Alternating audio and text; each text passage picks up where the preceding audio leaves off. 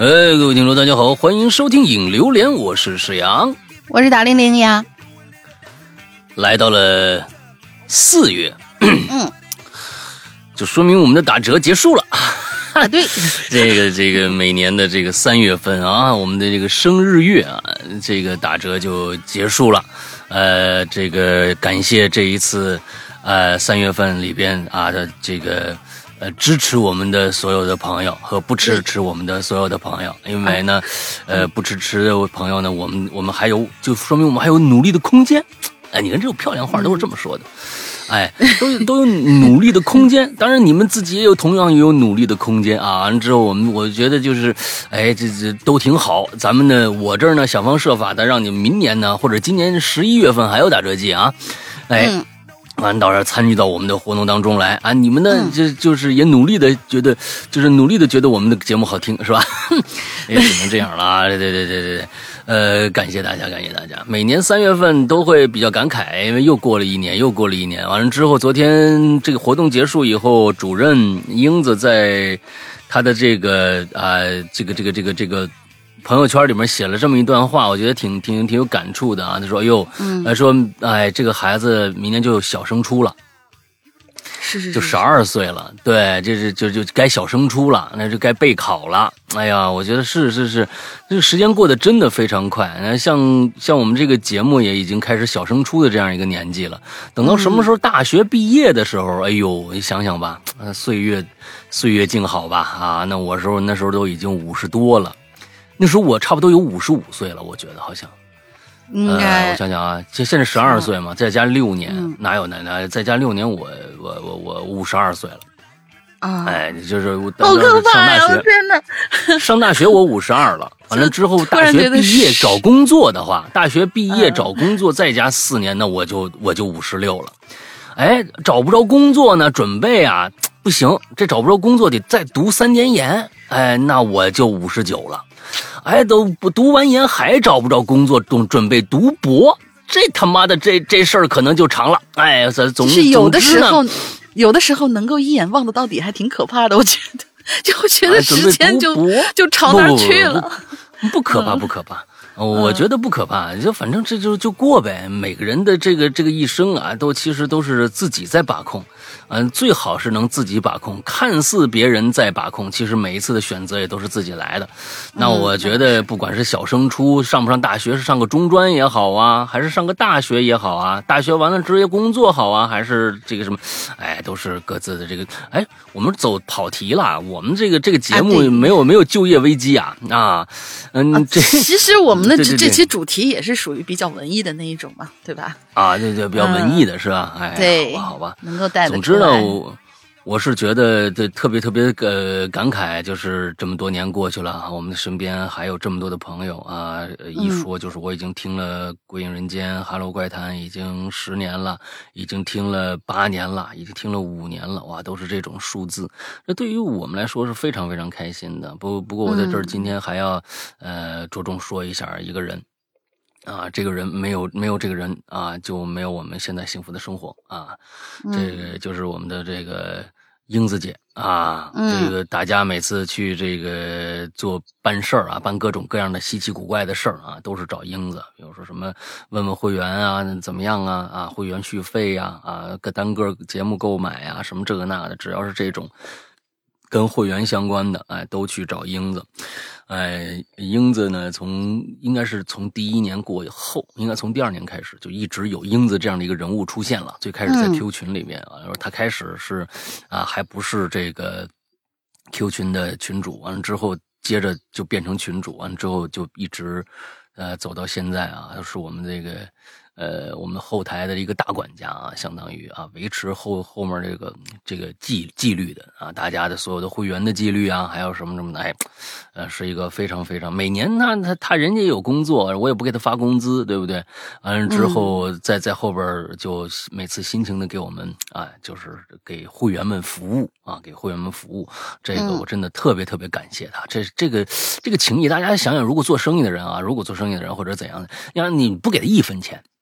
他还对你尽职尽责，完了之后，这个东西，这这个太恐怖了。这种力量，它是它它是它是图什么呢？你说呢？嗯，啊，就对，就非常非常感谢他。所以，我我觉得我有必要在这儿跟大家说一下，就是如果说大家啊有对于珠宝玉器，还有一些手串啊、文玩之类感兴趣的朋友，可以去访问一下这个我们的英子姐。啊，英子姐，她是他们在云南祖传就干这个的啊，已经是富家第十六代传人了。是，哎，这是富家第十六代，相当的专业啊。哎，完了之后，如果有这方面啊，这个怎么盘珠子呀？啊，怎么让手更油乎啊？啊，这这东西太恶心了啊！就是总之，珠宝玉器之类的，还有一些什么文玩之类的，大家如果感兴趣的话，都可以找他。啊，去咨询也好，购买也好，都可以。所以英子是，所以这个那个谁，你知道他的微信号吗？幺五零零五幺七零八七。你慢点说。幺五零零五幺七零八七。这不是电话号码啊，这对，不是电话号码，这就是你打死你也打不通的啊，这就是一个微信号啊。是是是。你。常用这些号码都在脑子里面刻着了，真真的是。对你再念一遍，我就刻不下来。幺五零零五幺七零八七。对，请大家记住这个微信号啊！我们这个节目很少给别人打打广告啊，别人给我们钱我们都不打啊。我们之后这个就是这是我们只给我们自己人打广告啊。关键是童叟无欺这么多年了啊，好吧。那么这这前面其实说了这么多，就是为了打这个广告，嗯，这 个应该的。呃，我连连连我那个接触呃我们的就是以前归隐人间，然后我第一次进群的时候，都是英子姐问了我半天，然后把我放进群里的，所以就是嗯，所以特别特别如果没有英子，我是不会我是不会认识龙鳞的。大家也不会认识龙鳞，所以我恨英子一辈子。啊，我就知道。广告收回吧。我就知道。收回得了。嗯，行吧，行吧，行吧，行吧，就就就就这么着。我们来到了呃四月份之后，大家这个这个月非常重要的一个就是四月四号啊。四月四号，我们的呃鬼影人间，就是其实我们以前的。我们以前的大节目叫《鬼影人间》，已经叫了，其实已经很多年了，对吧？最后改成了，呃，这个《哈喽怪谈》，但其实《鬼影人间》还在，什么意思呢？《鬼影人间》变成了我们的一个小栏目。就是说，每呃，我们的《鬼影人间》一直有《鬼影人间》第一季、第二季、第三季，所以我们把《鬼影人间》这个变成了一个小栏目。所以四月四号，《鬼影人间》第十一季来了。呃，十一季的整个的大名字叫做《七咒》。如果大家感兴趣的话，可以去小破站里面看一下我们的前几天发布的一个预告啊。虽然很短，只有三十秒的一个预告，但呃，大概就是那个意思吧。嗯，之后四月四号，我们开始在会员专区里面就开始更了。那么。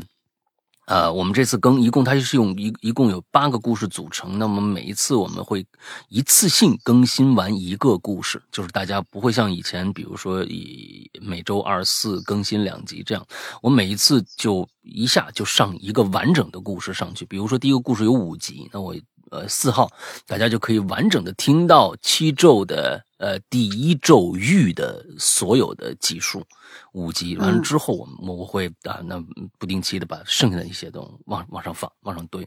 那么呃，至于很多人在在问这个呃视频什么时候可以看得到，就是这个故事的视频版，呃，我估计大家先不要那么着急，因为我估计会很久很久以后，因为我先要保证。因嗯因为任何的啊，其他地方都没有收，没有办法收费，你知道吧？如果我免费放出，那会员的利益不就受损了吗？对吧？所以大家请大家理解一下，视频版本一定会放出，但是估计会比较长的一段时间以后，等一段时间之后，嗯，OK，大概就是这样。那我们今天来到我们今天的主题吧。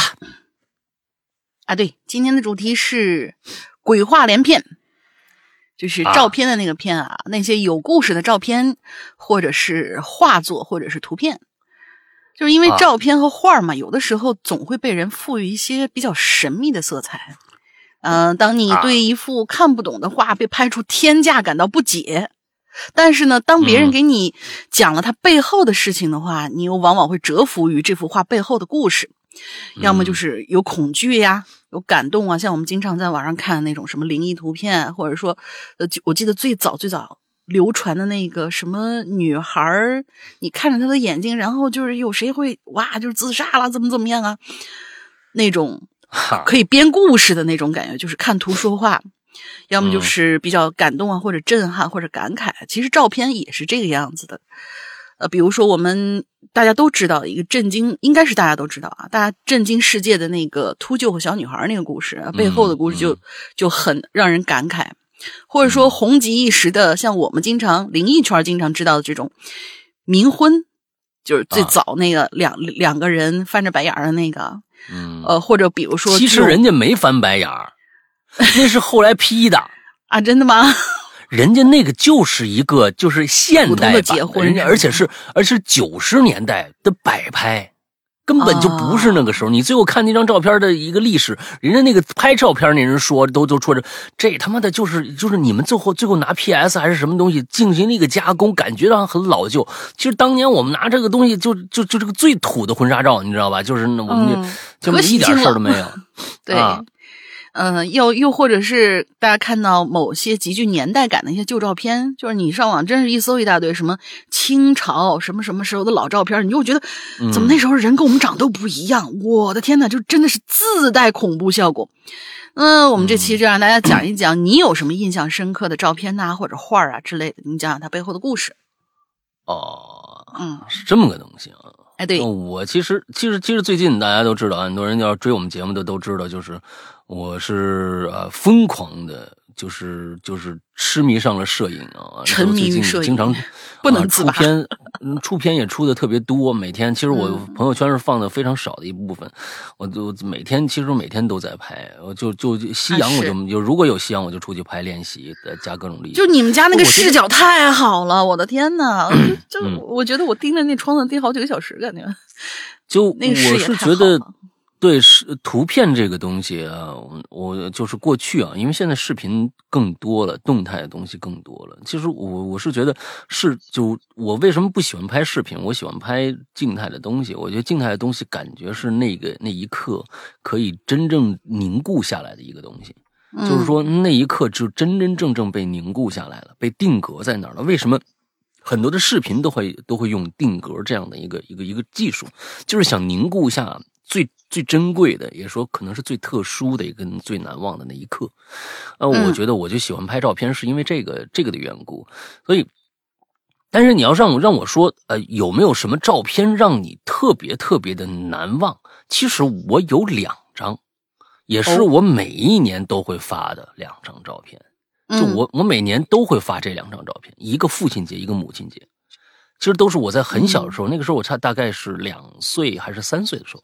两三岁的时候，呃，其实那两张照片是同时拍的，啊，同时拍的，一直都是在 山山西大同的大大同市公公园。完之后，当时正好我们当时还在厂子里头，爸妈的一个朋友拿了一个海鸥相机。大家我不知道还知不知道过去那个海鸥老老相机啊，不是现在举在眼前的，它是放在下面，它取景框是在上边的，就上面叭打开一个遮光罩，完从上面。正前方有两个镜头，一个大一小。完之后，上面这个能看着一个道的图像，它是过去那样的照相机。谁有那样一个照相机？我天，那真的是我这太牛逼了。所以那个时候是那个那个呃是就是叔叔给给我和我爸，我还有我妈单独照了两张，完了还有另外我们三个人一起合的。但是我是特别特别喜欢，就是那时候的那两张照片，每一年。都会拿出来，呃，到母亲节我就放放那张，完到父亲节就放那张，所以可能对于老照片来说，真好。呃，记忆记忆最深的应该是这两张照片和父母的这两张照片。其实现在为什么大家做这个题，有的时候可能会想不到啊，哪张照片会让你那么的震撼，或者是那么的记忆深刻，是因为现在照片这个东西已经不是一个稀缺的东西了。而是一个泛滥的东西，一旦一个东西泛滥之后，你就不会不会去关注它了。那个时候过去的老照片的很很难得的，第一个机器就少，第二胶卷就贵。那个时候可不能现像现在拍拍坏一张完再来一张，拍坏一张再来一张。那个时候成本实在太高，所以嗯就就每一张都非常珍贵。完了之后进暗房，那个时候也没有什么洗洗相的一个设备，都是自己进暗房。完了之后显影液、定影液，完了之后晾干了。，我还跟我爸去过那个暗房里面的嗯红扑扑的一大堆，然后我我的当时很小就不明白，我在这种地方待着干嘛？好恐怖，就就就那种感觉，嗯对，所以那个时候晾干了以后，再拿到你的手上，完了之后交给你的时候，你会觉得哇，这个上面这是一个被印刷出来的一个我的形象。就那个时候嗯你，你对那个时候是实在是太珍贵了，所以我觉得那个对于那个年代的人来说，可能这个这得到一张照片是很很曲很曲折、很不容易的，嗯，每一张好像都有他的那个，嗯现在大家都不打出来了，对不对？很少打出来，都是在在在网络社会里面，在在云端传播。对，打照片也打很很容易，拿一机器，那什么什么一个小的机器，刷刷刷嗯就出来了。老大家里那个照片墙特别好看，对我还是喜欢打出来，有一些特别喜欢的一些照片，我就打出来，完了之后贴着我我家有个照片墙，我就把它全部叠叠在那儿，完了之后定期换一换，定期换一换啊，嗯完了之后这样的。其实我还是一个相对老比较老老派的一个人啊，那个所以我觉得有些仪式感应该，嗯应该适适适当的把它保存下来。就比如说照片一定要实物才好看。嗯嗯，嗯你要我最最难忘的就是我和我爸那两张，我爸我和我妈的那那两张照片，对。嗯，你不用等我，我现在脑子也一下想不出来。我、啊我我拍什么比较好看？但是我我妈经常给我发一幅照片，她其实是想激励我，但是我觉得就就感觉目标放在那儿，我去距离她越来越远啊！不是不是不，是赖宁是零九年的时候，零九年的时候我在北京进修，然后我我爸正好是办了一场展，他们也是抓拍的，因为那张照片放大其实很糊的，他们是抓拍抓拍了一张，然后我嗯拿着一个杯子在那儿，我我妈说，我妈至今都说看，看你那时候多瘦，你你给我回到那个时候，我说呃好，然后每一次他跟我因为这个减肥这件事情吵架的时候，都会把这张照片发给我，就是因为呃不是换了头像了嘛，然后其实能看过我头像的话，有经验的人其实一看我头像就知道，那个就咱们鬼友可能就知道说，哎呦这姑娘可是不瘦啊，虽然我脸上不太堆肉吧，但是这这姑娘可不瘦，确实不瘦，嗯、然后他每次都给我发那张照片，我就嗯、我说朝那方向努力吧。那个时候我还有下颌线呢，就那个时候我稍微抬抬头是有下颌线啊。我？我我我我对年纪这个东西是就是完全是零九。年嘛，你自己算你想零九年是进修嘛？哦，嗯进修那三十二一二了，他说现在现在快奔五了也，是吧？嗯，所以就是，所以就是，哎呀，每一次看到那个照片的时候，我说有的时候会想很多，可能嗯，也也也感觉像是内耗一样，就说什么逼自己一把，去回到这个时候，能不能能？哇！但是执行起来好难啊。然后，但是那个照片真的又好，很好看。然后我就在那儿说，嗯，就是这是目标，这起码把下颌线找回来。结果下颌线是慢慢慢慢慢慢就远离我了。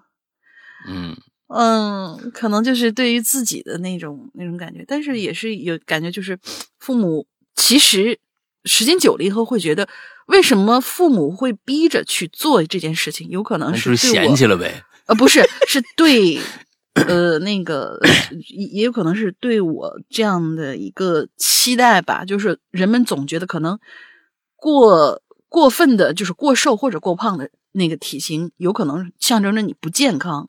就是父母的最大的期望，可能还是你健康的活下去。那个时候的状态，给人的感觉就是说，哎，微微有一点点胖，但就是很健康的那种感觉。所以也有可能自己会想想很多，就是为什么他们老拿这件这张照片说事儿。嗯哦，对好吧，嗯，千万就别拿这个说事儿啊，每次都烦，是吧？哎，这也嗯讲下去不至于不至于不至于不至于啊回不去，是会难啊，好，我们难啊。看看今天鬼友们都说了些什么吧。嗯，第一位那个是藤原拓浩啊，上次我们可能说了他的稿子几句是吧？几句小话，然后他这回过来跟我们说提了几句，说二位主播，我来澄清一下我的文笔哈，可能跟我学的这专业有关系。我呢，高中开始就学跟电有关系东西，也就差不多跟电干了干了好久，呃。啊，也就是差不多跟电干，好久没写字、作文呐，或者呃写文章之类的东西了。呃，大学专业还是跟电干。上一期榴莲呢，给二位 造成了阅读上的麻烦，深感抱歉。没有，没有，没有，真的没有。就是还有一件事情，我一直啊没有改过名字，我一直用的就是藤原拓浩这名字。最后祝二位主播越干越好，一定要把哈喽快乐发扬下去。我还想让我儿子听呢。哦哦哦，现在还没有是吧？啊，我们我们期盼着啊，我们期盼着。也可能是没长大呀，嗯，没关系，从小从小听也可以。这个呃，一直跟跟跟就就学理科的呗，你要就这么说啊，学理科的呗，可能是或者怎样的，那没没关系啊，我们就有。但是你藤原拓浩这个名字，你这么一说，其实我们以前我记得好像是不是在。过去的这个呃，就是论坛那个时候，好像就留过，是不是？我我总总觉得，因为藤藤原拓海嘛，我这是非常非常熟的一个名字。完了之后加上藤原拓浩，我就可能会有印象。但是我觉得记记得之前好像就留过。对，嗯，完了之后，哎，呃，对，在在这边说还要说一个补充一个非常重要的啊，就现在我们每个星期都会挑出一篇，就挑出一位的最最最重要的，就是写的最好的那样的一个一个提名。之后上个月三月份的提名名单已经在我们的呃公众号里边了，大家去搜一下。嗯，大家去搜一下，我我之后公众号上就有我们的那个那个投票了，大家可以去。第一个，我们在那个那个帖子里面，不光有原文，还有我们当时的音频都有。完之后，大家可以再听一听，或者是反正每个星期的精选的最好的一个。完之后到最后，大家大家去投一下票，或者说大家那个想要找这个的话呢，可以进入我们的公众号的对话页面，然后点击。下面有一排按钮，右下角的按钮不是原来引榴莲里面包含本期榴莲还有什么其他的一些东西吗？中间多了一个小板块，叫做“一月一流”，榴莲的榴，因为它只能写四个字“一月一流”。你打进去以后，呃，点进去以后就会出现我们就刚才老大说的那个页面。嗯，之后呢，就是大家投票啊，或者说评选啊，或者想听一听那个时候，呃，被选出来的这四位到底写的有多好。嗯嗯，好吧。但是啊，但是就是我我我这儿还要说一点，就是我我但是我们日常的这种，就比如说大家想抒发一下，或者说就那么我不我没有想写文章，然后我就想写一两句，可不可以？还是可以持续聊。我们不是说非要就是找一找几篇大文章，然后我们以后主攻这个引榴莲榴莲这个环节就成了写文章，不是？大家还。爱写什么爱写什么，写爱写什么写什么就行了。但是我们呢是多了这样的一个环节而已。是的，是的，是的。对对。有有些人你你就不就不就对这个不感兴趣嘛？完了之后，对呀，会给大家造成困扰就完了呗。对，所以一定要说你就写你的就完了。你写，说不定哪一次我们评选一个这个本世纪最短最短留言的这么一个东西，用最短的文字描述描述成描述完整一件事情。这个东西才才就是最短的文字，而且还要最后还要特别特别精琢磨，完之后呢，还还还能让我们知道你讲了个什么事儿。你看，说说明你们有这样的评选呢，是不是？是的，是的。呃，下一个我也来吧，上个比较短啊。嗯嗯，这位花溪众，Hello，诗阳哥和龙吟小姐姐，名字写对了吗？不对。呃，诗阳哥的阳是那个扬帆远航的扬，我那个林呢是单人旁一个令，呃，没关系，这个不重要啊，名字写的写对写错都可以。我又来留言了，说到照片啊，我倒是有点说头，不过不是世界闻名的，而是一张灵异照片。可惜留言不能发图片啊，不然我就发上来。这这个我们待待会儿再说。这张照片呢，我是从刘丧那里看到的，一个来参加过我们访谈的一个同学，他的视频里讲了照片的来历。这来历呢，我也就不多说了。关键是这张照片的内容，我看到的和刘丧看到的可是完全不一样。嗯，那一天我听完刘丧的简讲解之后，我就看到这张照片了。可是呢，我只看到照片上有一面墙和一条金属板。嗯，我就很不甘心呢，我就想到了我妈。于是呢，我拿手机我说：“妈妈妈，快快快，来，你你你你你看看这张照片，就是我什么都不给你描述，你看看你这上头能看到什么？”我妈就瞟了一眼，说：“那上头不是有俩人吗？”我当时就惊了，嗯，哪儿来的人啊？我妈不会把墙上的那种污渍看成人了吧？我说：“那您给我描述一下人啥样？你具体说说。”我妈就说：“那不嘛，白色的俩人影儿，嗯，但是怎么半透明的呀？一大人一小孩，大的看着像个男的，嗯，一个这儿就这儿，啊，另外一个在那儿。”我妈一边跟我说，一边就拿手指，描述和刘丧说的大差不差。我妈说完还奇怪的瞅我说：“你是不是瞎呀？那么大俩人就看不见呢？”我我呃，这他是他真这么说啊？我是他真这么写的啊？不是不不是我在这说的，说你是不是瞎？这么大俩人看不见，我无语了。我说感情他是以为我和他一样都能看到是吧？呃，你说我不信吧？这老太太平时也不怎么上网，压根不可能看过那个视频。而且我看视频在客厅看的，离他屋特别远。我们家老太太还有点耳背，阳了以后呢，听力就更差了，她就根本不可能听到刘丧说话。但是你要说信，可是我就没看着啊，这怎么解释呢？哎呀，我心里那个堵哦。好了，留言就写到这儿，祝节目越做越好，下次见。我还真不知道有这么张照片啊！啊，之后我还我还没看到那照片。你这么着，你欢喜中，你你你干脆就就就发给我们，我们发到微博上，完了之后跟这一期做做个互动，让大家看看呗，嗯，对不对？好吧。对，就其实刚才我跟大家说投票的那个位置，什么那个呃什么点开小按钮那个榴莲，榴莲最底下有一个，就那个按钮最底下那个选项就是榴莲配图指南。就是你可以通过私信发给我们，嗯，是可是是可以，我们是可以收到的。哪怕现在就是过了那个四十八个小时回复的那个时效，我们也是可以收到的。你不妨你你留给我们，然后我们去贴到微博上面，跟我们这期节目同时发出来，让大家也看一看。嗯嗯，好，下一个名字叫做格啊，山羊哥、龙玲姐，还有各位鬼友好，我是 VIP 二群的清修啊，清修来过我们的节目。话不多说，来呃来呃，出听我的故事啊！步入大学，我的课程从素描转到了彩绘，因为油画颜料比较贵，我们这些穷学生呢，就用这个丙烯颜料代替啊，呃，这个油画的颜料啊，进行这个绘画。这一次课上呢，老师给出的题目是自画像，当时啊，大多同学都被这个题目给吓到了。因为我们接触油画的时间都不长，这个题目对于我们来说是有难度的。那又能怎么办呢？啊，老师都让画，那就画呗。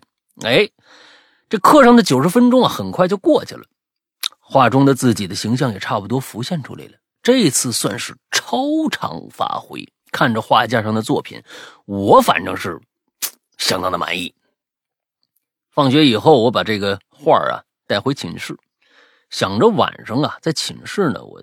在做一些收尾的工作啊！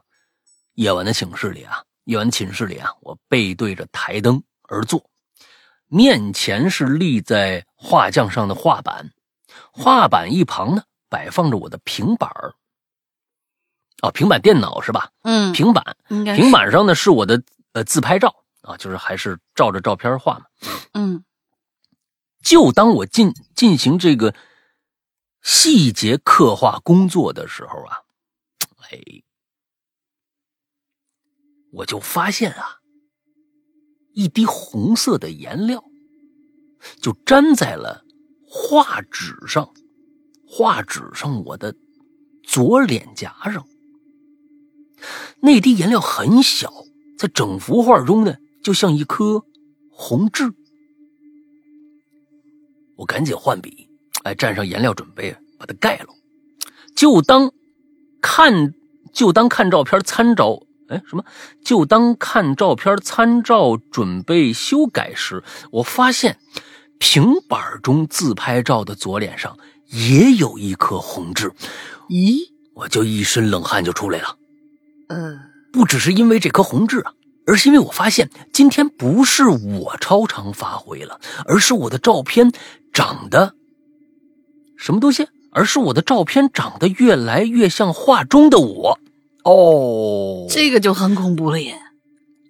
我疯也似的要奔向卫生间去看镜子，站起身的一瞬间，我不小心一脚踩到了。脚边的水桶，水桶里混着各种颜色而发黑的那个水溅了我一身。我顾不上这些了，跑去卫生间。镜前的我呢，脸上有密密麻麻的小孔，那些小孔像针扎了似的孔，人都在往外流出污浊的发黑的液体。液体所流经过的皮肤都在不断的融化，千疮百孔的脸上依稀可以见到左脸。那颗红色的痣。好了，故事结束了。其实这是我这有一段时间呢，因为这个美术作业压力实在太大啊，晚上做了个梦，哈，呃，真算是日有所思，思月有所梦吧。辛苦石阳哥大玲玲，是祝这个石阳哥越来越帅，大玲玲越来越哇塞啊！哎，但是我觉得他这个梗很好，哎，就是我照着我的照片画的时候，我知道我照片是不会动，但是那个照片却越看越像画中的我。嗯，然后这个如果说展开的话，就很有那种，呃，叫什么什么，就是那种美剧式的那种，那那种情节。就是如果我们把这个照片我随意的画，那么照片这个人里面又会发生什么？嗯，就就就那种展开，就觉得很有意思。其实一说这种油画，呃，油画自画像这种东西啊，我就写，就每一次，因为那个时候我是刚刚。我想想啊，我是在高中啊，还是好像是高中高二的时候。高二那时候我胆子还很小呢，啊，就是其其实没见过什么世面，那个时候还没看过《午夜凶铃》呢。啊，之后你想那时候也没有什么网络，更没有什么其他的东西，呃，而且《午夜凶铃》还没有来，《午夜凶铃》真正是掀起了世界上恐怖片的一个高峰啊。完了之后，我也嗯，平常看恐怖片也看这个，看这个就是呃。香港的那种恐怖片什么这个那的，一点意思都没有，就是搞笑恐怖片呃，之后，当时我看了一本漫画，这本漫画其实是当时还不是成套看的，呃，因为也没有那个那个，就是反正谁拿来我就看，呃，也不是按照从第一个故事一直往后看下来的。当然了，它每一个故事都是独立的，呃。从那个时候我就爱上了这个系列，一直到现在这个系列还没有结束啊。嗯，我还在嗯，现在就开始买正版了啊。台湾那边有正版的这个书，就开始买正版了。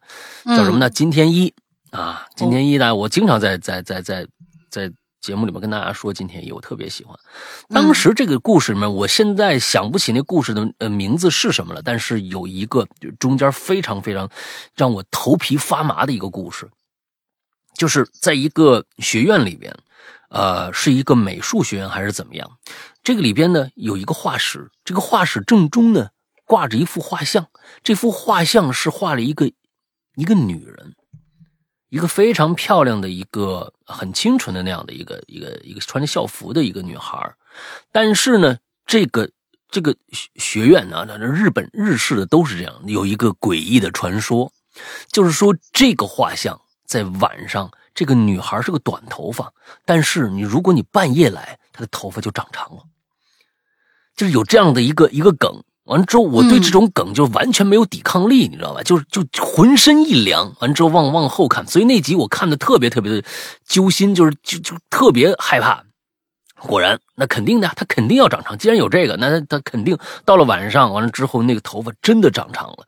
完了之后，这是又死了一个人。完了说跟诅咒有关。完了之后，这整个破案的一个一个一个故事。对你刚刚说的这个越来越像什么的，我就想起那那个金田一的一个故事来了。大家可以就是翻一翻啊，去找一找。当然，金田一从最开始的第一本，最开始最早的九十年代还是九八十年代的第一本，你一直往。往后看，一直看到今天，你都不会觉得它很很那个那什么的，非非常非常的好看。几乎他把所有本格推理的东西，尤其是密室类的，已经琢磨透透的、透透的，而每一个故事都不一样，非常牛逼，强烈建议啊！如果不知道的话，可以翻一下，是漫画啊。嗯。嗯，下面我再连接两个吧。下面这位啊，也叫暗之旅者，他说：“山哥、林姐，你们好呀，我是暗之旅者。说起诡异的画片，我觉得还是萨尔瓦多·达利，我的偶像。”画的记忆的永恒，他把他，他把他离奇的梦境世界带往现实。这幅画当中融化的时钟，让我莫名的感到时间是很脆弱的，同时也让我认识到时间就如同流水一般流逝着，一眨眼间就过去了。哈，我是不会告诉你们，其实我是为了占第一个沙发才睡楼的。但是呢，这也是我对这幅画的看法。希望鬼影越做越好，有在我有生之年能够陪我到老。嗯嗯，好吧。但其实我喜欢的那个，就是我在这呃借他这个题啊，我可以插一句，就是我我最喜欢那个达利的那一幅是《天鹅与大象》，就是可能大家不是很熟悉，可以搜一下。就是他是那个是通过一个光影的那呃，他通过那个光影的那种感觉，就是是在岸上，哎。我我突然脑子也 糊了一下，就是是在岸上和水里边，通过一个呃，就是呃大象或者说是天鹅之间那种那种缝隙的错落，倒映到水里边，你看到的是另外的一个样子，就是天鹅看成大象，大象看成天鹅，就是说就感觉事物有两面性，然后有可能换一个角度的话，你会看到不一样的那种感觉。就是我是我我最喜欢那幅画，呃。第一幅达利的画是那个，嗯，然后下一个叫做择一城终老，他说：“山哥，龙玲姐好，我是三群的。我印象最深的不是照片和画，而是电视啊！对我就是在强行押题。这是在我姥姥家发生的。姥姥家在农村，家里需要种地，那时候是种地的季节，嗯，妈妈就回家。”哎，那时候是种地的季节，妈妈就回家帮我姥姥种地。我又太小，没人看着，就把我也带回去了。我小时候啊，特别喜欢看大长腿模特走秀。那他们看干活呢，也没人看着我啊，就给我看电视。我就专看那模特走秀，让我呢在屋子里看他们上院子里干活。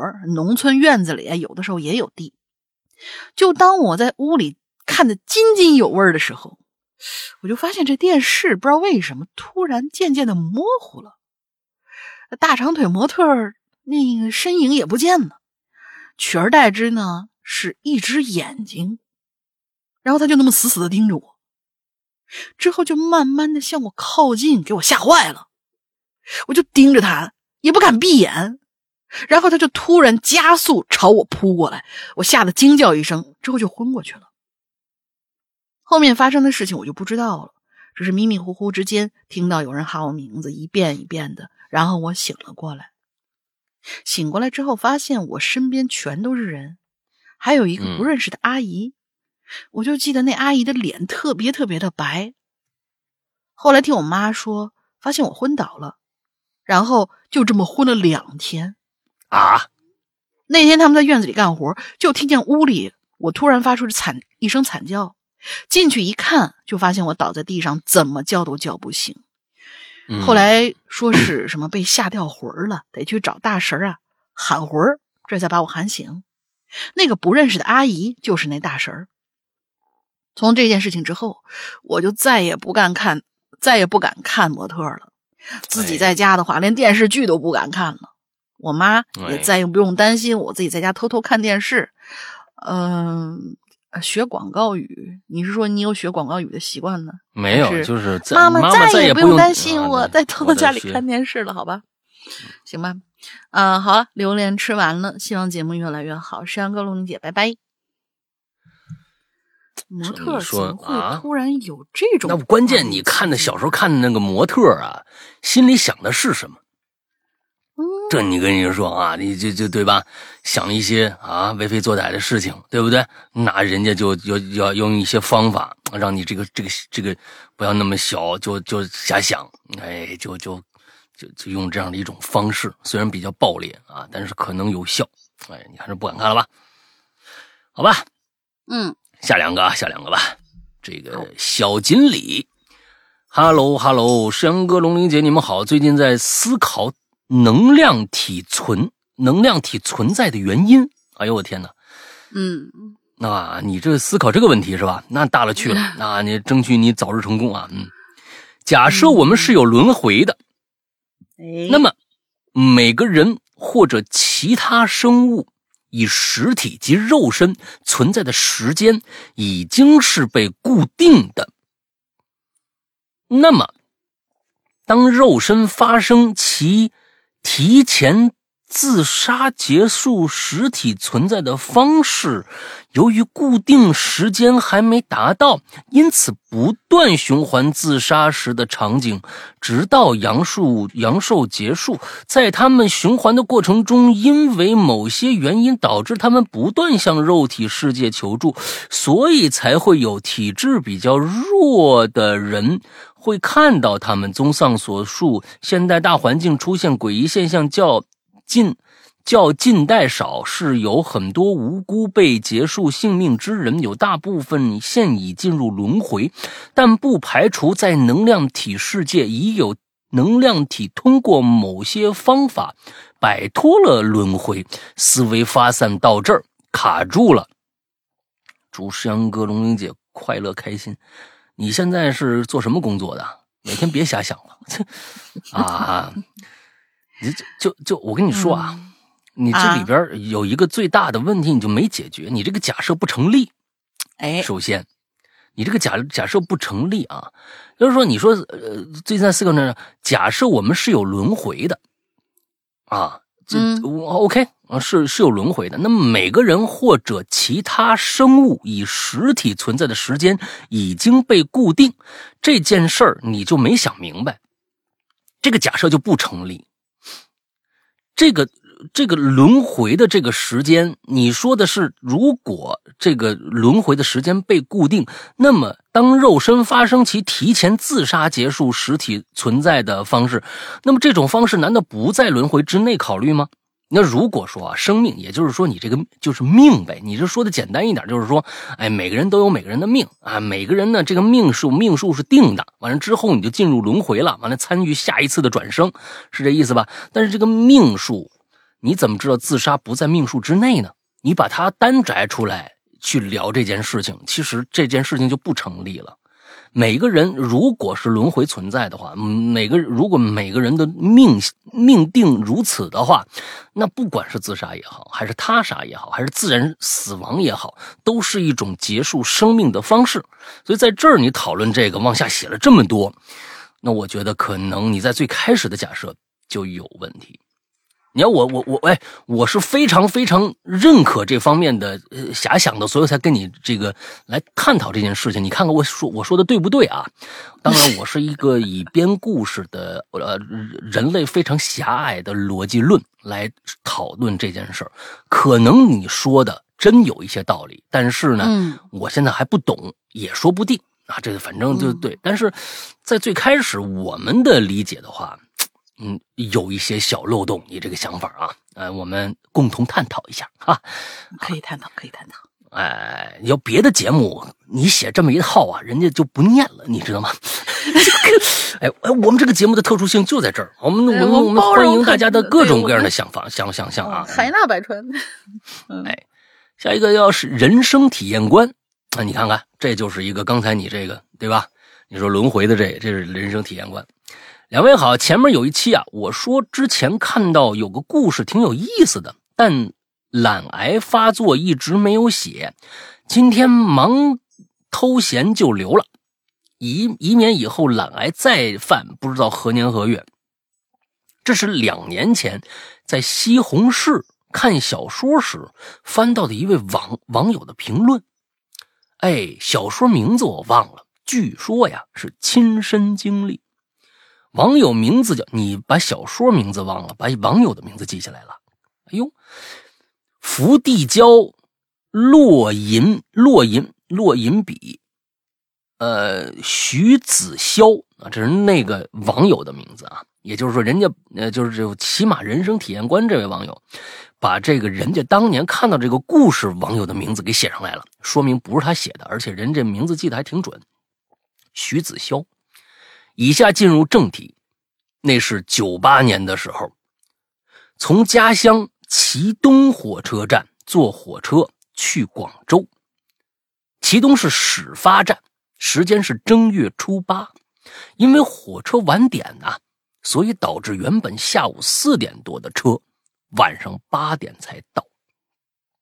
出门打工人很多，我和叔叔呢给挤散了，我就没挤上去。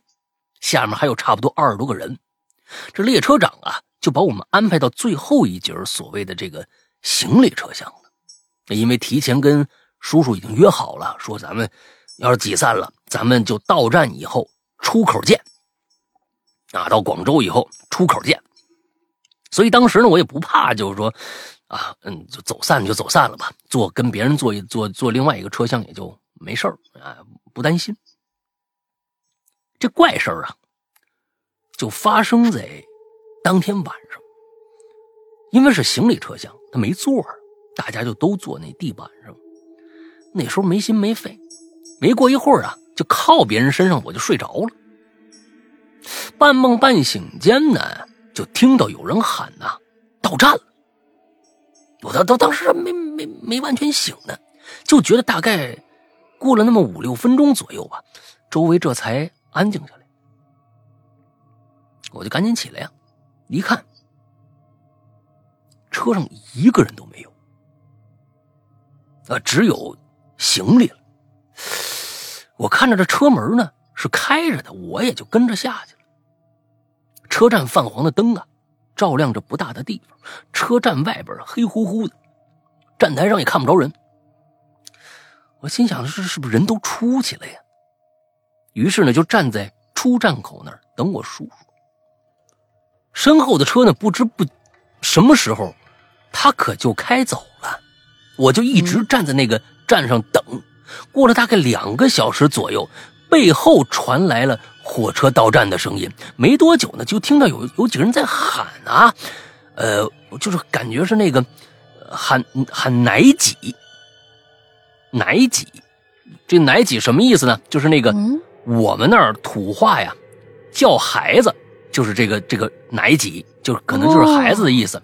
哎，这我就回过神来，就发现呢。哎，我叔叔站我身后呢。我叔就问：“你怎么在这儿呢呀？”我茫然的问：“叔叔，叔叔，你怎你怎么怎么没拿行李呀？”叔叔说：“拿什么拿呀？没到没到广州呢，还有好几站呢。”他问他就问我说：“你你这站了多久了？”我说：“两个小时了吧。”叔叔听完呢，就拉着我往车厢里跑。跑到了他所在那车厢以后，我发现全是熟人。叔叔就说呀。车呀，只是在两个多小时前停了会儿，然后就一直在开了。这会儿是临时停车半小时，车还没停，我就就这叔叔啊，就看着这这这这孩子啊，就站就在那个车站上站着呢。也就是说，大家听听明白了吗？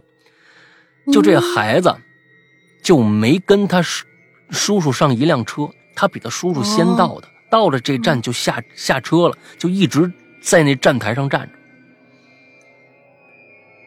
听到这儿，我已经不寒而栗了。随后几个熟人拿了六个水水煮蛋，你赶紧的说，你让就是你赶紧让我吃，你别吃那蛋蛋蛋蛋清，那样吃吃那蛋黄。嚯，六个啊！光吃蛋黄，胆胆固醇够高的。是啊，不知道为什么，明明凉了透了的这个鸡蛋。我吃完却感觉身上暖暖的。后来啊，到广州以后，我连着吃了一个月的水煮蛋。鸡蛋在煮前呢，写上生辰八字。嗯，煮蛋以后的蛋白啊，都是奇怪的花纹。而这个蛋白呢，是不吃的。你看，直到很久以后才了解到，原来那节车厢当年是用来装死人的。哇哦！以上就是本期留言，也算跟主题擦边毕竟这个故事的截图我放在 手机两年了，我天呐，你这个是 这都行，啊可以可以可以可以可以，给我们打开了一个新思路啊！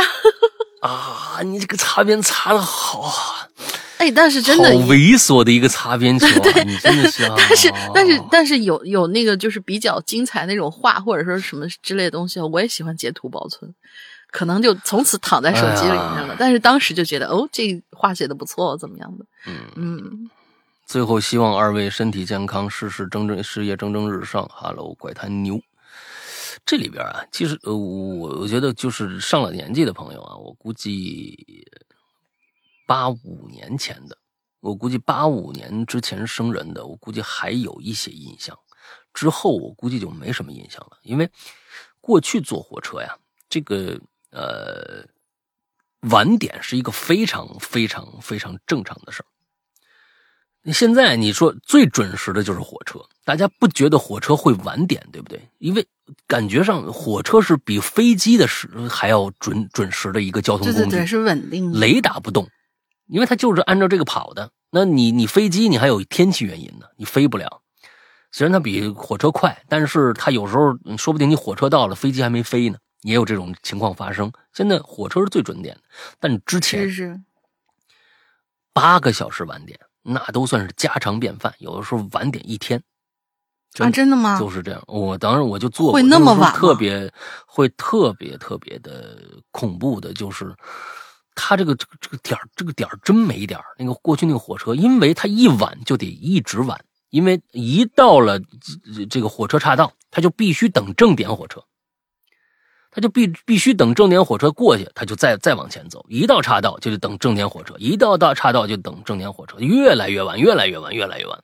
所以那个时候坐火车非常之痛苦，那时候也没有空调，什么空调啊，什么就全是打个大窗户。夏天这简直了，我天，太恐怖了。能开窗户非常很好，其实。就就非常非常的闷热啊，真的是特别。嗯不过你这这里边说的就是说有一节车厢是装死人的，这车我觉得有点稍显得有一些夸张，就是嗯不可能有这样的车厢。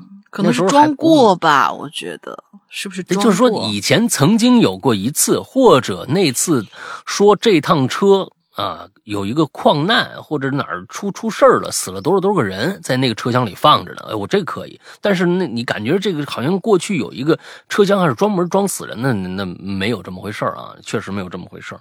就不过这这个这个这个故事有意思的就是说，其实还可以再加一些东西，就让这个故事显得更瘆人一些。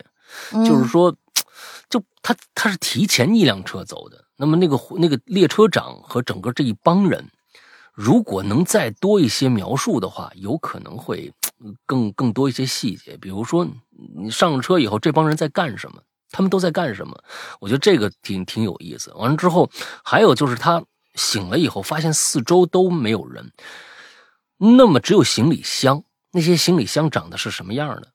哎，这也挺有意思的，因为如果那里面都是死人的话，可能是一些骨灰盒，不知道。啊，或者是怎么着怎么着的，我不知道。但是可能多一些这些描、描述的话，啊，这故事可能更瘆人。但是有可能那个时候，你，就会剧透了。所以这写这种恐怖故事的时候，你你还不能都都说明白。但是我觉得还挺好的一个、一个一个东西啊。那这个这个呢，咱们就是人生体验观，先入选本期的最佳之一吧。啊，咱们到看看后面还有没有可能性别人的啊。来好，下，下一个 summer，嗯嗯，summer。sum summer 说下面那个吧，我也连两个。嗯山哥，龙云姐好呀。嗯，印象深刻的照片啊，我只记得我小时候，爸爸给我和弟弟买了一张天线宝宝的光碟，啊里边那个太阳脸让我莫名其妙感觉很害怕，不知道大家有没有啊印象啊？就是一个太阳里头有个小婴儿的脸在笑，哦哦，我有印象。嗯，不知道为什么，就是让我感觉害怕。当天晚上就做噩梦了，梦见一颗像太阳一样的圆脑袋，披头散发，对着我嘿嘿嘿嘿笑，然后在我面前晃来晃去的，当时就被吓醒了，腾的一下坐起来，哇就哭，把我奶奶吓一跳。怎么啦，孩子？我说边哭边说有个老口在前头砍我，呵呵摇来摇去，好恐怖哦！我奶奶，我奶奶就去厨房拿了把米，在房间里边儿撒，然后边絮絮叨叨念着什么什么什么过后怎么怎么怎么样的呃之类的啊，哦哦，念着什么过后便安慰我说啊没事了，赶紧睡吧。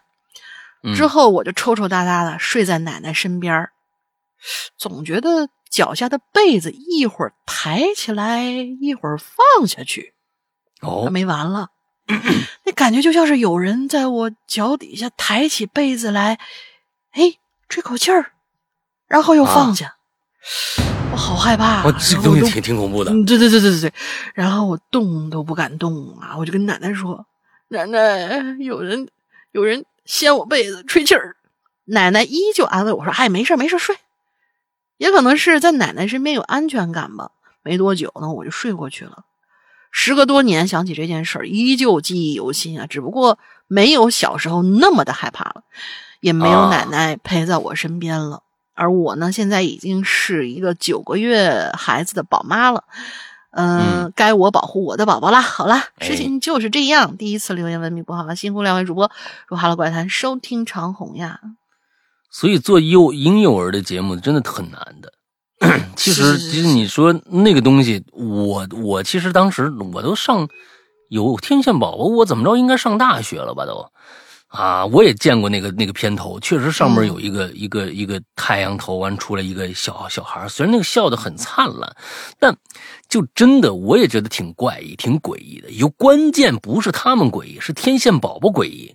天线宝宝那几个人实在是太可怕了。如果有你像很多很多的都去黑化动画片里边的童年嘛，童年那些动画片里面把它黑化掉，我真的觉得天线宝宝第一个啊。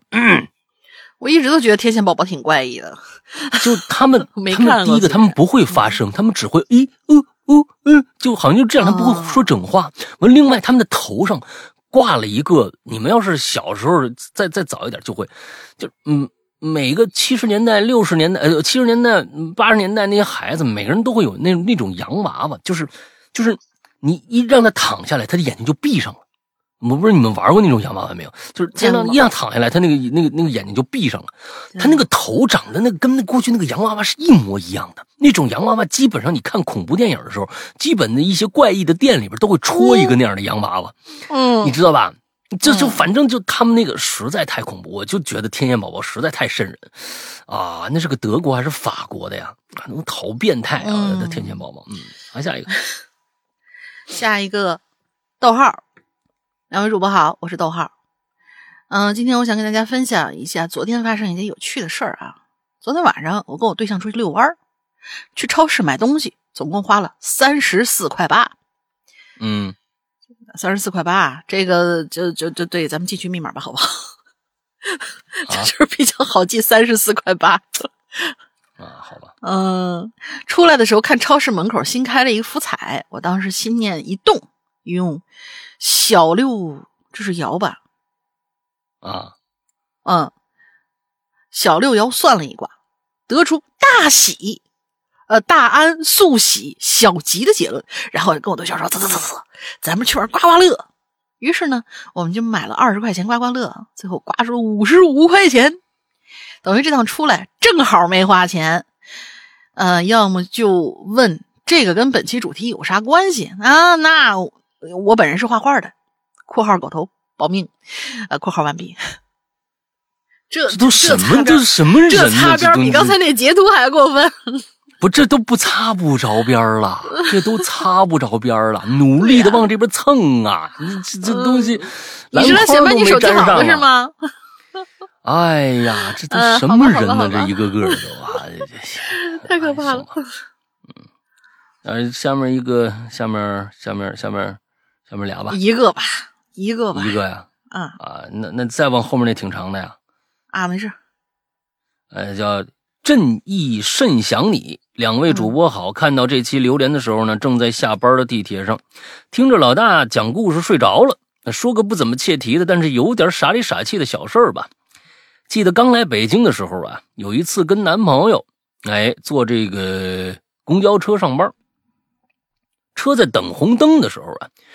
我就看着啊，路边挂着一横幅，仔细研究了一下，我大声就问男朋友：“哎，你认识程勇吗？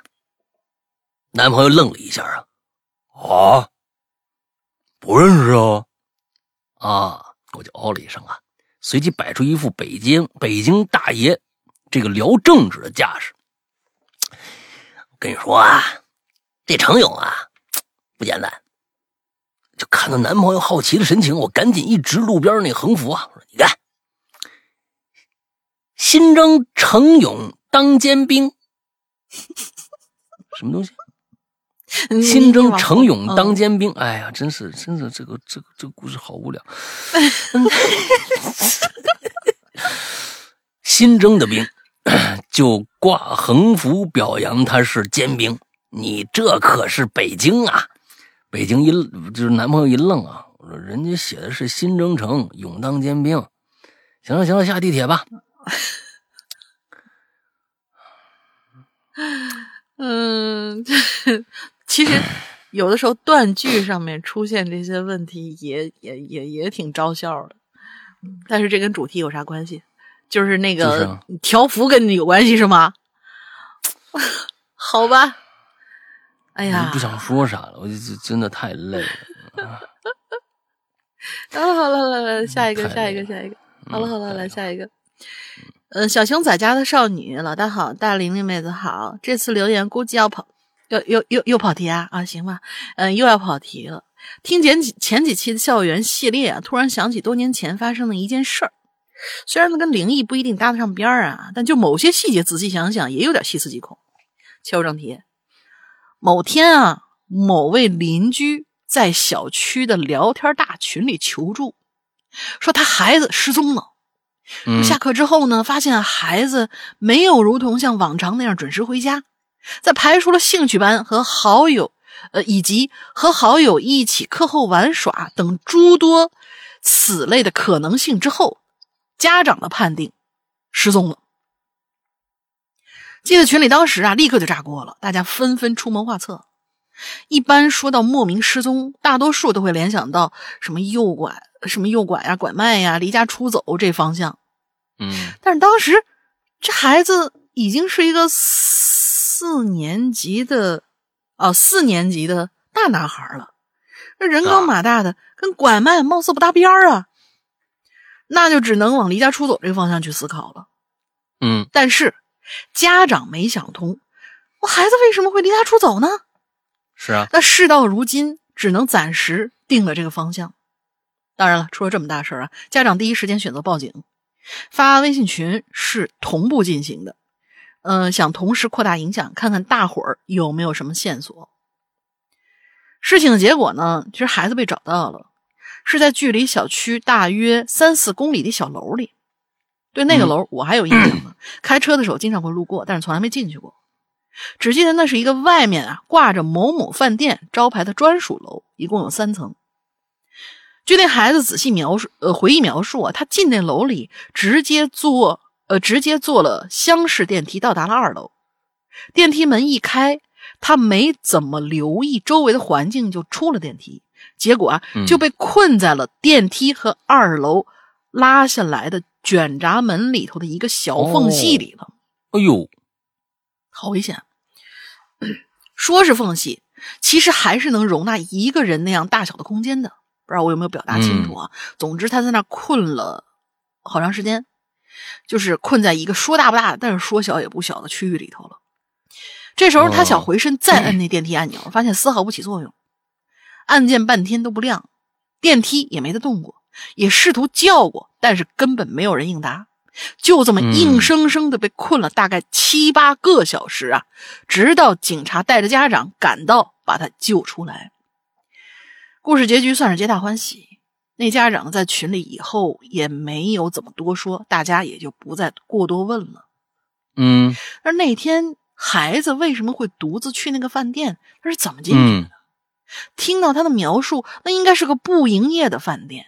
呃，至少是那天是关门不营业的，否则二楼靠近电梯的位置也不会被拉下卷闸门。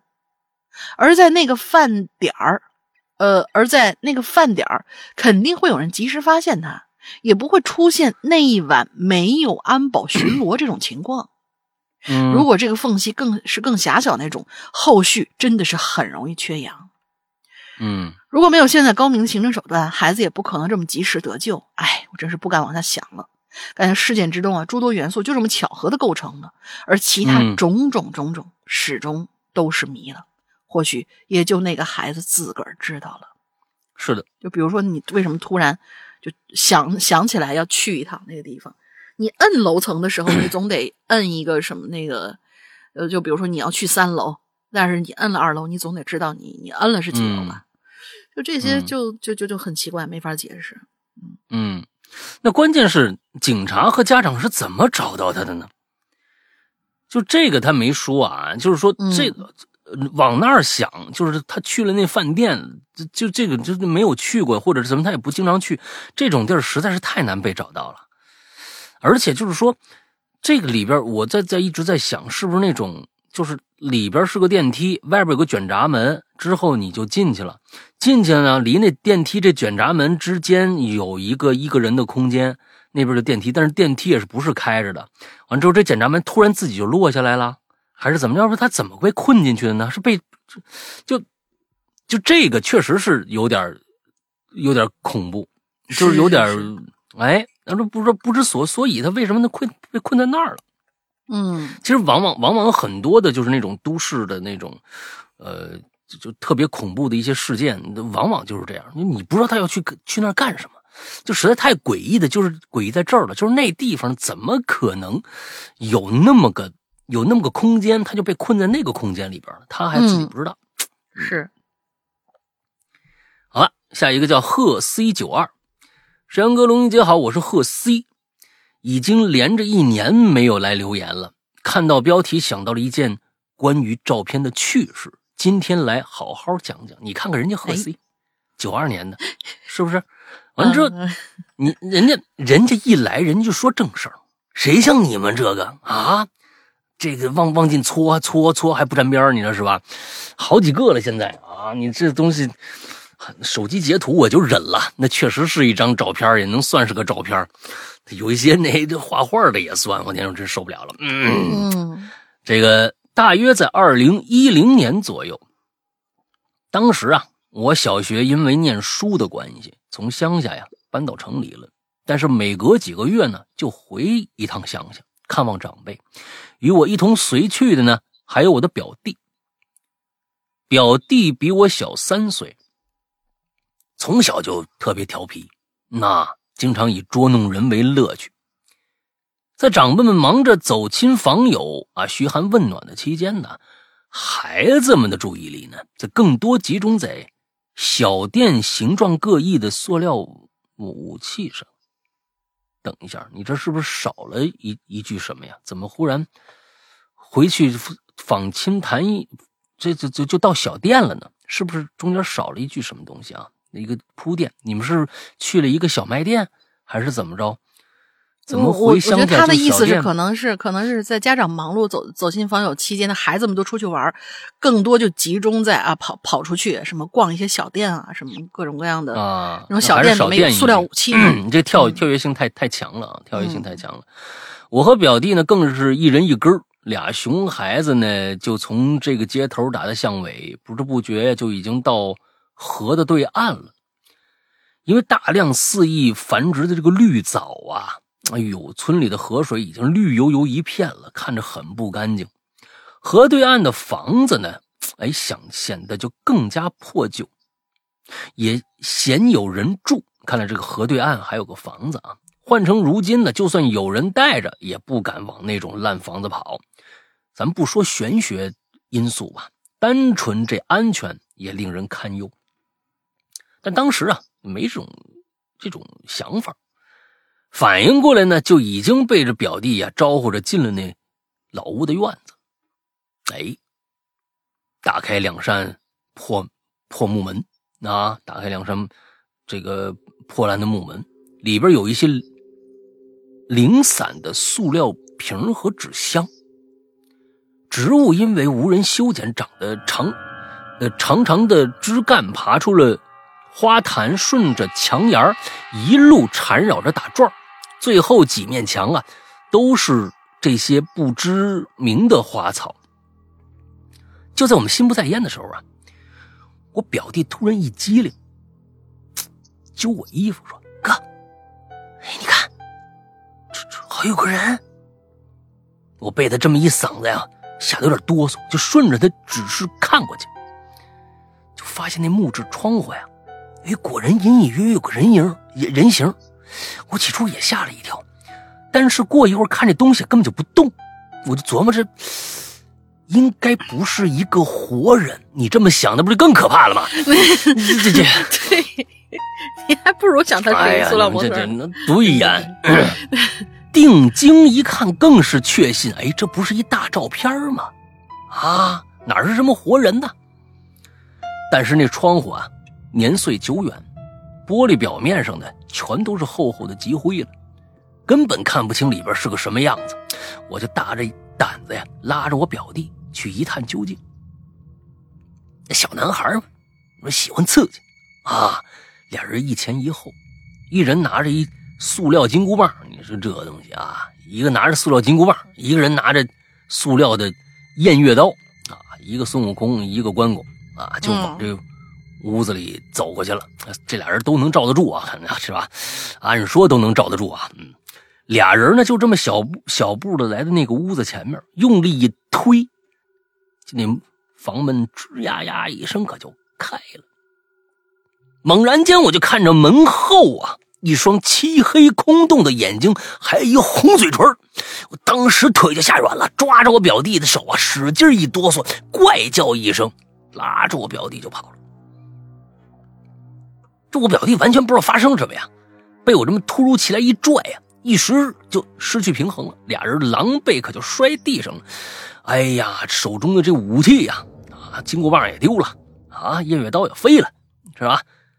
爬起来，我甚至都来不及捡了，就向着门口狂奔，啊，向大门口啊出院子。当时我表弟一脸懵逼呀，他甚至不知道我看着什么了，也不敢再看，就是随着我一路回家。回到家里啊，俩人七嘴八舌，就讲我这个经历，最后。越讲越玄乎，啊，长辈们都感兴趣了，你知道吧？最后几位已婚男子啊，说：“哎，咱们也去看看吧，咱们也去探险吧，打猎去吧！”啊啊！到了目的地，几个大人呐，就先进屋看了一番，然后就不以为然的叼着烟可就出来了。在他们的陪同之下呢，我们也是仗着胆子。第二次进去了，这才发现呢，哎呦，所谓的恐怖大脸呐，就是一张明星海报啊！哎，海报上一个欧美卷发的女明星啊，正正涂着口红，嘴角高高扬起，但是再次看依旧非常的瘆人呐，因为那个女明星双眼的位置啊，被抠掉了。嗯，眼睛被被刮掉了。嗯。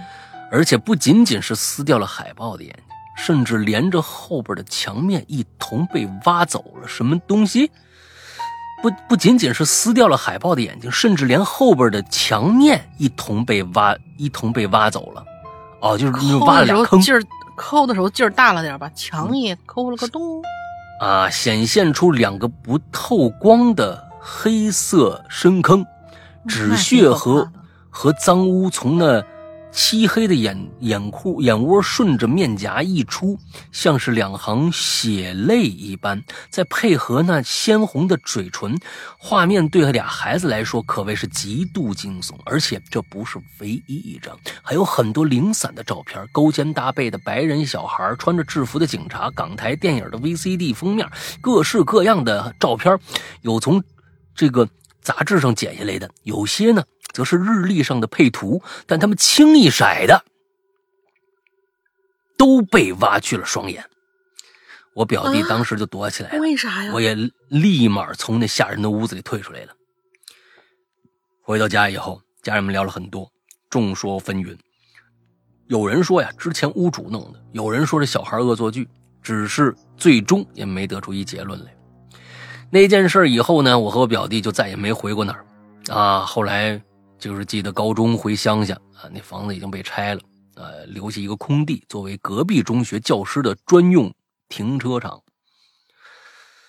啊，就是其实这个这个东西，对一个一个画面被被被把眼睛挖去，其实到现在欧美的一些恐怖片里面还能见到这种东西，就觉得还挺挺可怕的那那个那个那个状态。嗯，那如果说是孩子，我我我不信是孩子弄的啊，孩子弄的。如果你看你后面那个墙都已经被抠的，已经已经很深了，你你你像刮眼睛这种事儿，我都觉得是用，因为你想想刮眼睛。过去这屋里住着一个人，不管是大人吧，还是小孩，是男是女，是老是是少吧，你就想想他们做那个动作，可能那个那就站在那儿，离得很近，完拿指甲一点的抠那个眼睛，就一直抠抠抠抠完了以后还往下抠，墙皮也抠掉了，一直往里面抠，每一个都抠，就这东西这其实确实是还挺瘆人的啊！这嗯，你说他为啥呢？不知道。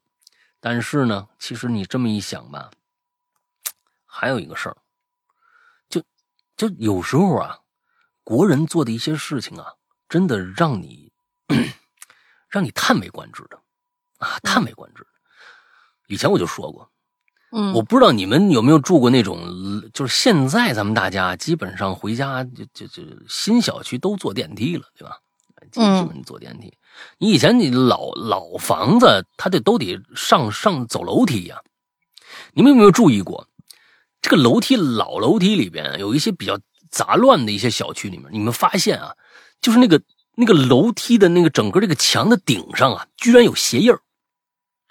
哦，对，我一直都不知道那那种是怎么弄上去的。他脱了鞋然后往上一扔吗？还倒挂金钩？我觉得，我觉得只能这么干了。哎，咱我更想想的高级一些。这个楼里面确实有一些有一个穿着穿穿着球鞋，完在外面在外面怎么着就就去世了这么一位好好朋友，他晚上在上面走来走去，那多潇洒呀！关键你就想，如果那鞋那鞋不小啊，那不是小孩鞋，都是成人鞋啊，成人尺寸的大鞋啊。你想想他脱下鞋来，你就想想一个人走路走路走走上去，突然停下来，之后回头看了一下墙，就开始脱鞋了。脱鞋完了就往墙上叭往上一扔，你说说，这人是不是就真的是不是有病？你知道吧？就是，而且这种事儿 他要是一个人干的，我觉得就是说说他有病吧。但是这是普遍存在的呀。大家都见过，对不对？这是普遍存在的一件事情啊！这到底是怎么回事呢？这个素质怎么怎么怎么就变成这个样子了呢？所以说这不是个人行为，我觉得都好多是不是好多人都愿意走着走着上楼梯时候回眸一看就开始脱鞋了，你知道吧？就都不知道怎么想的，就真不知道怎么想的。嗯，我突然就想起脱口秀大赛上面他们说那个说。呃，某些人的迷惑行为，比如说走着走着突然跳起来做了一个投篮的动作。啊，就是这个是不是也算呢？嗯，投篮的动作，我觉得那个时候，我觉得每个人可能都会有，比如说我就有，我不是投篮的动作，我不是我不会不投篮，不是投篮的动作，我经常我就是如果就跟。跟跟我老婆一起出去逛街的时候，有时候哎，忽然一开心了，我就会突然像小朋友那样，就是就是垫着步跑两下。我也会这样，就是迷惑行为我也有，但我不会脱鞋，你知道吧？啊，这这去，人类迷惑行为大赏啊！人类迷惑行为大赏，我天，那那个投篮那个动作不算是什么，那都多多好啊，那就说明青春活力。那这个东西，你你就想想，那抠眼珠子。啊，完了之后上楼梯，忽然回眸一看，拖鞋往上往上拽。你说你这种东西，你你就真的去想一下，这不是一个一个，这是一个普遍行为来的。因为每个楼你们都能看着最最顶上有鞋印儿，这到底是咋着呢？他们有个有个什么邪教吗？很包括什么很高的那种墙面上面，我小时候就觉得，就是谁能踢这么高？现在长大一想想，这不这。成人他也踢不了那么高啊！你干嘛踢呢吗？就关键那鞋都是都是怎么着也得四一以上的鞋了，都是大人干的事儿啊，嗯，都是大人干的事儿，太变态了！你们现在有有听有有有听节目拽过鞋的吗？我诅咒你，你知道吧？你们真的是我干，好家伙，干点正事儿吧！啊，人都上炕才脱鞋呢，你好像没到家你就把鞋脱了，真可恨呐！哎呀，嗯，嗯，行吧，行吧，嗯，那个这这嗯这个这个咱们也把它放到这个入选今天的啊，赫斯这个也放在咱们今天入选这里边啊。嗯来下一个呃，下一个你来吧，再下那个剧场，哦 就是咱们邮箱投稿的那个，他是长到留不了了，已经。哦，四零一宿管员，下面这个啊，世阳哥大玲玲好，我是曾曾曾叔叔，叫曾曾就行了。嗯，哼 那幸好没有叫消失了七个八七八个月的时间吧，因为一些原因也退群了，身处生活的呃蝇营狗苟啊，但还是心系哈喽这块心灵栖息地。小升初了，真好。哦 嗨，你说我们呢是吧？我还以为你呢、啊，他是你说我们呢是吧？啊，行，我们是小升初了，是是这意思吧？应该是吧？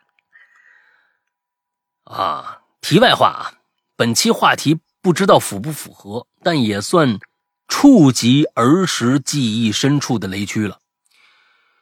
我记得那是我十四岁的时候，啊，我第一次看了一部名为《杀人娃娃》的电影。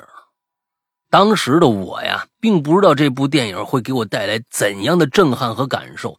但是呢，当我看到那个杀人娃娃的时候啊，特别是脸上、身上都用针缝起来的模样，哎呦，童真与邪恶的汇集呀、感受到了一股强烈的不安和恐惧。电影中的杀人娃娃是一个看起来无害的玩具，但是它被一个杀手的灵魂所附身，开始展开一系列的这个恐怖事件。在电影中，我看到了一些极其残忍的杀人场面，以及娃娃对人类的恶意和复仇的欲望，这让我感受到一种深深的恐惧和无助。印象最深的是，把自己当成普通娃娃邮寄到仇人家里，然后开始血腥复仇，以及用衣服当做引线，然后呢塞进汽车的这个油箱里头，然后点着衣服，娃娃还对着车里那个女人竖起了中指，就是又搞笑又恐怖。完了，你说的这个是那个鬼娃回魂什么那个系列的吗？杀人娃娃？应该，嗯，杀人娃娃不知道啊，不不不不，蓝色骷髅杀人娃娃这种名字一般都是都是那种对，呃对，嗯红色修跟修红色高跟鞋什么之类的啊，这是一个系列的。嗯，啊，好吧，嗯，来吧，下一个。粉红色的高跟鞋那个还是挺挺可怕的那个电影，嗯，推荐在这里。韩国拍的粉红色的高跟鞋。哦哦那你说那个我就知道了对对对，韩国电影拍的还是还还挺挺有点意思的那个。嗯那下一个这个是阿斯坦令，嗯两位主播好。说到照片啊，大部分人想到的是记录瞬间，但是呢，有没有想过它或许有别的用处呢？嗯今天要分享的是我刚刚入社会工作那会儿的事儿，我就取名为“人心”吧。哎人心叵测那人心啊！那会儿我刚刚工作一年，平时呢会去爬爬山，因此呢加入了一个爬山群，里边都是一群喜欢去爬山的群友，时常会在群里组织去各个地方爬山游玩。而在一次群里有人组织爬山，我看看地点在香港某山的时候，哎，我就来兴趣了，因为我嗯因为我本来就打算过去香港一趟，购购物啊什么的，刚好可以去爬爬山，也是个不错的选择。于是我就在群里报了名了。到了集合那一天，我到了群里约好的地点，只看到两男两女，高的叫阿强，矮的叫阿凯，短发叫小玲儿，长发的叫小慧。其中小慧在之前爬山活动中见过面，也算是跟我熟面孔，互相闲聊几句，五个人就出发了。这不知道怎么回事啊，这一路上他们聊得很欢，可我看看窗外渐渐黑下来，心中隐隐就升起一丝不安。就这样呢，开了快一个小时路程，来到目的地。当我下山，呃，当我下车那一刻，我突然愣住了。嗯映入我眼帘的不是什么山的入口，而是一栋三楼高的废弃的大别野。一别墅楼，嗯，还没等我开口呢，阿强、阿凯对我说：“惊不惊喜，意不意外？今天我们的主阿题是爱上了阿强，对，是野外探险的哦，这可比爬山有意思多啦！啊，哎呀，那一瞬间我就感到我被骗了，心里特别不爽，我转身就想走。这时候阿强就过来，一边跟我道歉，一边劝：“哎呀，说来这这来都来了，这多一个人多一份照应嘛？不就是？”另外那一边的两个女生啊，也貌似是被阿凯说服了，我也没没辙了啊。第一是顾及两个女孩的安全，哎，我们不知道这位同学是男生还是女生。第二，我自己，呃，人生地不熟的也不太好，所以呢，我就跟着他们，我们五个人一块去探楼了。打着手电筒走进院子，一片荒草、荒草杂丛，只走十来米就到了那个大别野的门口了。嗯看外观啊，感觉应该有个一百四十来平，是嗯典型的美式的独栋建筑。外墙上一道道的裂痕和遍布的绿植，显得整栋别墅啊更加的阴森。此外，呃，此时已经到了晚上七点钟，已经入夜了。周围一阵阵的风啊，吹得树木沙沙作响。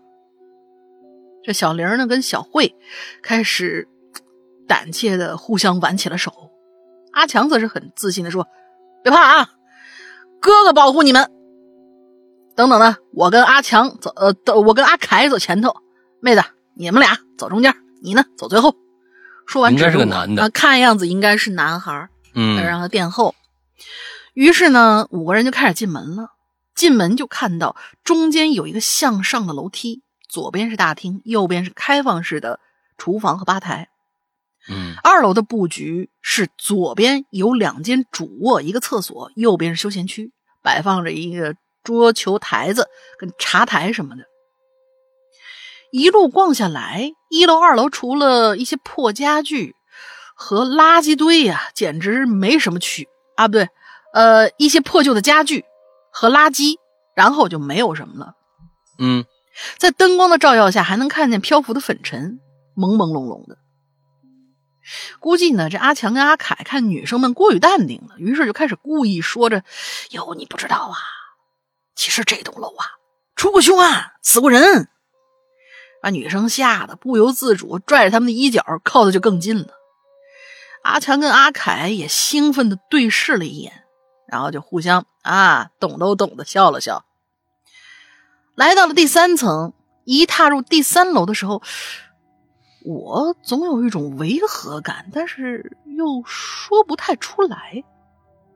布局呢是三楼的布局呢是左边一间主卧，右边是间大书房，还有厕所。嗯这时候呢，那阿强就故意一惊一乍地说：“嘘，你们刚刚有没有听见什么声音？”阿凯也附和：“啊，对对对对，我也听到了。你不会说就是这层死人了吧？”小玲很紧张：“您别吓我啊，我已经很害怕了。”小慧却看看周围，然后就说了一句：“你们不觉得这三楼布局很奇怪吗？”左边区域那么大空间，就只有间这么小的主卧。小慧这句话就像电流一样电了我一下子，我心里想，刚刚那种违和感，应该就是这个，是空间缺失啊。因为从外边看别墅的设计风格，呃，风格的大呃设计格局的大小，三楼应该是占地面积应该一样大吧。呃，应该占地面积是一样大的，但是为什么三楼是肉眼可见的空间小了？就像是有一部分空间被隐藏了起来。嗯想到这儿，小慧就说了一句：“这儿指不定有什么密室吧？”可是他这随口说出来的话，瞬间点燃了阿强和阿凯的好奇心，瞬间就来劲了。阿强说：“那看来今天没白来呀，我今天呢非把这密室找出来不可。”于是，经过一顿摸索，目标落在了主卧室的主卧室的厨衣室，衣衣橱子。大衣柜，啊、卧室内部的格局，进门就能看到有一张豪华大床，床的左边是一个梳妆台，右边是一个贴墙设计的衣橱。衣橱打开之后，里边是一个挺小的空间，中间直对着一面落地的大镜子，中间还有专门放置手表的玻璃台子，玻璃台子两边是可以挂衣服的壁橱。找到这里，我就盯着眼前那面落地镜，更加的不安了，因为我有直觉，我直觉告诉我不要好奇。不要去触碰镜子后面的东西。于是呢，我就故意引开注意力，我说：“嗯，咱走吧，不是就不就这样吗？嗯，咱估计多虑了，这就是个普通的衣帽间。走走走走走，呃，不早了。”我这话还没说完呢，阿强就打断我说：“哎，知道了，知道了。”说完，就看见他和阿凯径直走向了那面镜子，两个人就按着那镜子向里头一推。一扇暗门就打开了，他们四个人都兴奋起来，就像寻宝那样，一股脑全冲进去了，迫不及待想知道这密室里头到底有什么。而我怀着那种不安的感觉，这这我也不想在外头待着，要要要要不就跟进去看看。我正准备跟上的时候，突然听到阿强在里边的声音：“我操，有鬼！”然后就是女生的尖叫。我愣了，我还没反应过来呢，就被迎面冲出来阿强和阿凯给撞倒了。他们踉踉跄跄的爬起来，快速的跑了出去。等我反应过来的时候，我也觉得一阵心慌，但是一想着女孩们还在里头呢，只能硬着头皮打着手电，我就进去了。进去之后，就看见小慧呆呆的站着发抖，而小玲已经瘫坐在了地上，估计是刚刚被阿强他们撞倒的。俩人感觉就是惊吓过度，呆呆在了原地。我就想过去喊小慧帮忙打着灯，我背小玲走。走到小慧那儿，才发现他看到的是什么东西。终于切题了，有啊！嗯，那是墙上的一幅画，画里有一个佛身、猴头、猪鼻子的人像。画的下方有一张方形桌，桌上横挂着七个照片框，里头都是女生的照片。每一个照片对应的前面摆放着一个用红布绑住眼睛的木雕娃娃，娃娃下头还压着一张黄色的纸，纸上写着生辰八字。我靠！我突然想到那个摩摩梭科还是什么，就就就那那那名字，我到现在都不知道该怎么念顺的。突然想到那个电影了，这个画面啊，简直诡异极了。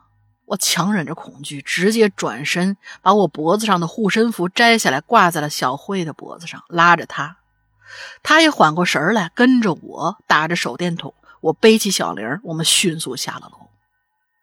冲出楼外，来到车前，只看见阿强抖着手在那夹着烟，一口一口的嘬着，而阿凯蜷曲在一旁蹲着，瑟瑟发抖。我呢也顾不上责怪谁了，先离开这儿再说吧。就这样，我们先把小玲送去了附近的诊所处理伤口，然后安抚受惊吓的小慧。阿强、阿凯两个人就先走了，就剩下我在诊所里陪着小玲和小慧，一直到第二天。第二天，我们去庙里看了看，还好。呃，庙里的师傅说只是受了惊吓，收受惊就好了。解决解决完之后，我们就各自离开了。事情到这儿就结束了，之后我就退群了。至于当时为什么会把护身符给小慧呢？是因为我的手电筒照射到他的时候，他照射出来的影子有八个。啊！我靠！我的手电筒照射到他的时候，他被照射出来的影子有八个。我靠，这个画面更恐怖，好吧？这这这个太恐怖了。呃，我觉得今天这个是最强，没没问题的。这这这这个就是最强。直到现在，心中仍有阴影。无论是阿强、阿凯这类为了一己私欲的怂恿，还是为了金钱，呃，心术不正的施术者，有的时候可怕的。不是鬼，而是人心呐。分享结束，小的写的有点长了，辛苦主播耐心读完，文笔有限，多多海涵。祝节目越做越好，谢谢。在这里有个提醒：生辰八字千万不要乱给人。嗯嗯，这里边这个故事，我我是觉得啊，就是说，嗯，很很好，我这个文笔也很好，写的非常清晰啊。那那其实这个里边就有一个有一个事儿，咱们抛开故事性来说，说一说，如果这事儿这个这个故事是真的，那么当时他们你们约着要去爬山之后，他们有没有说他们是怎么找到这个别墅的？一看就是他们已经知道这儿有一个空别墅，肯定没人住。荒废的一个别墅，所以他们才要来探险的。那其实这里边有有一些挺挺挺有意思的一一一些一些可能后续要想的。第一个，这几个人谁知道要来这儿的？完，第二个就是说他们是怎么知道的？如果真想害他们的话，你比如说那里边就就有八个。一八个魂魄等着附身，或者怎么着，咱们瞎想啊，或者是一些什么邪教里边的一些一些仪式什么的，需要有人来完成什么的，他们很可能会就就这样就中招了，或者怎样。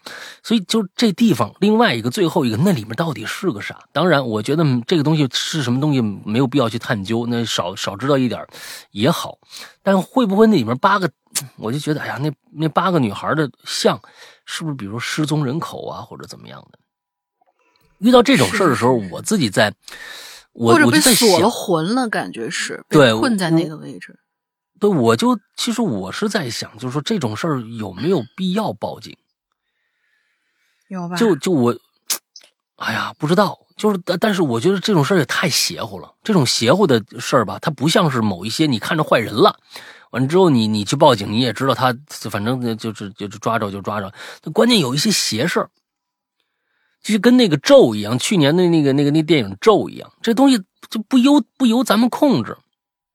但又觉得好像，哎，这有八个女的，是不是他们已经失失踪了，或者已经遇害了，甚至怎样怎样？多年的案子一直没破，或者怎样？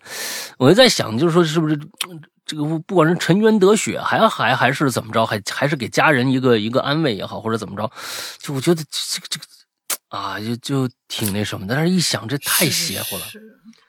太邪乎！你刚才说照出八个影子那个，那那已经已经，我觉得已经超出物理的一个一个一个一个认知了。一照他有八个影子，我天哪，太恐怖了！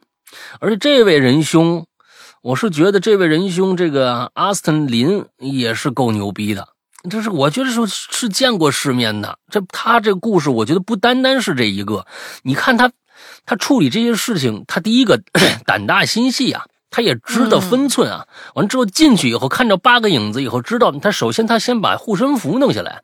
那护身符就有故事，我告诉你，他护身符一定有故事，哦，绝对有故事。要不这是他知道这东西能压住的，你知道吧？肯定能压得住的。先给他带上，他站起来往出走，完再背另外一个人。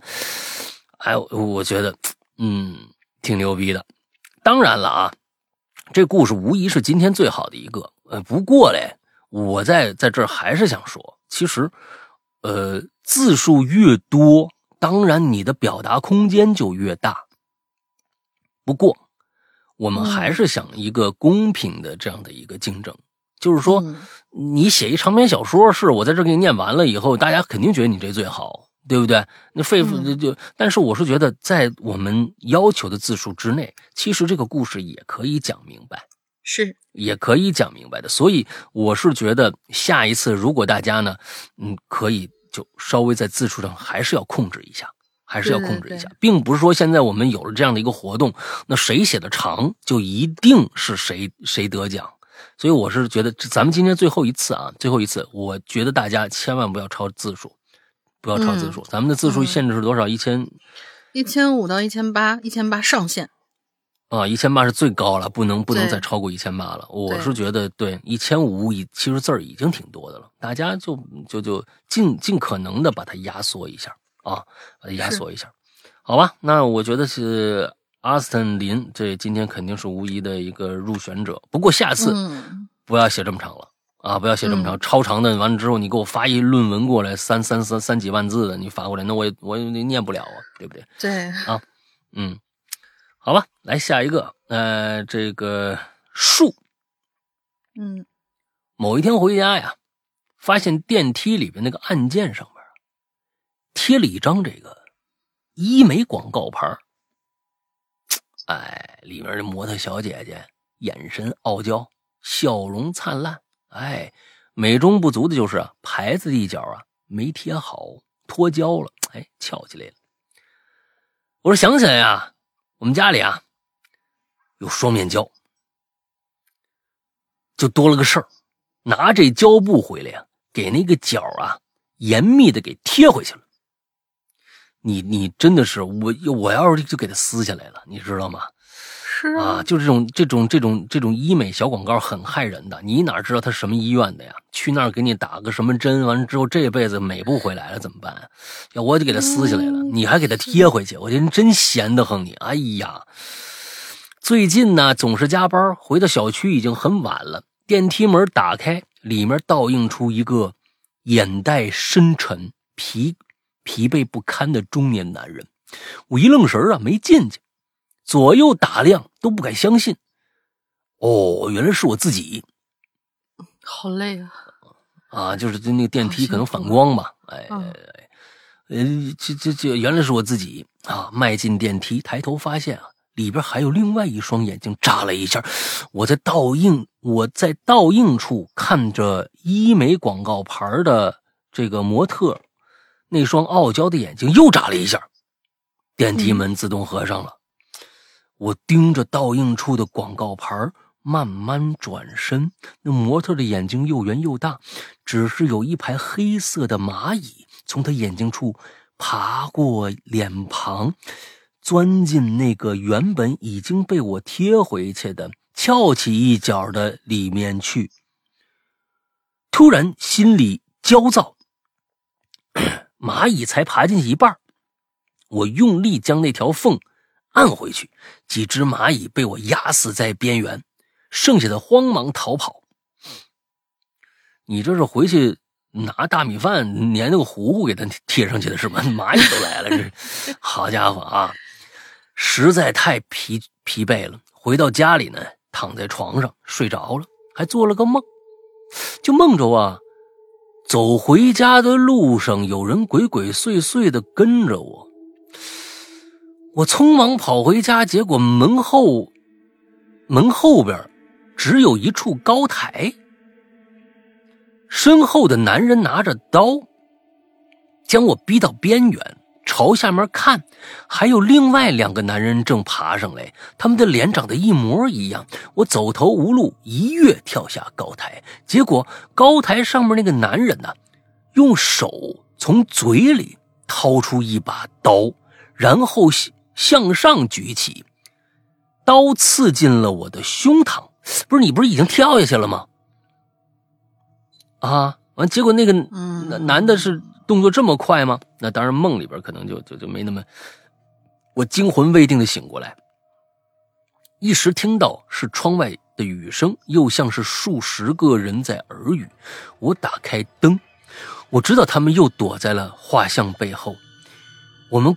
我们挂上了画像，却极少留意画像背后会不会有某天藏。你这是剽窃我的想法，你这这我多少年前就就有故事了，是不是？会不会在某天藏了什么东西？又或者他们已经融入了画像，在你转过身后，在你余光不及之处，他们透过画像，曾经眨眨眼睛，曾经换了一次表情。二零二三年四月一日凌晨四点。梦醒仅过去一小时四十分钟哦，这是刚刚留的是吧？对，就今天早上我不是发了两个文件吗？啊，早上起来又发现多了两个留言，这是他刚刚留的。哎，嗯，这是今天早上，就是昨呃，应该是说是前天了。现在就是我们在做做做节目的时候，正好是四月一号愚人节，是完之后，他是应该是我们做节目的前六个小时刚刚留上去的。嗯，哎，前六个小时刚刚留上去的，这个故事其实我觉得是挺有意思的。反正我看着呃让我浮想联翩的，就是，呃，一开始的时候，他不是蚂蚁才爬爬进去一半儿嘛，然后几只蚂蚁有嗯按死的边缘，我脑子里面突然就冒出了一个一个什么样的一个比较搞笑的一个嗯想法，剩下的慌忙逃回去，就看见几只蚂蚁说。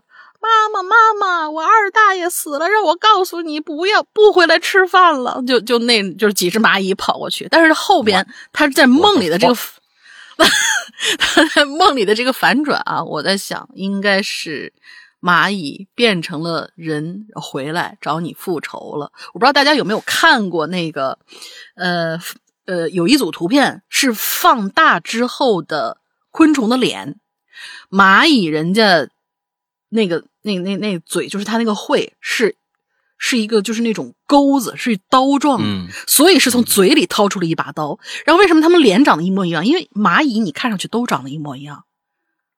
然后他们那些残存的蚂蚁在梦里追杀你，嗯，因为出去寻吃的那些都是工蚁嘛，嗯，都是所以是两个男的。哦，我觉得嗯挺有点意思的。这个故事很诡异啊。我我其实我其实不不知道他最终想要表达的是什么。嗯，那你你是表达对画面、对一些照片背后的一些恐惧、一些恐怖的联想吗？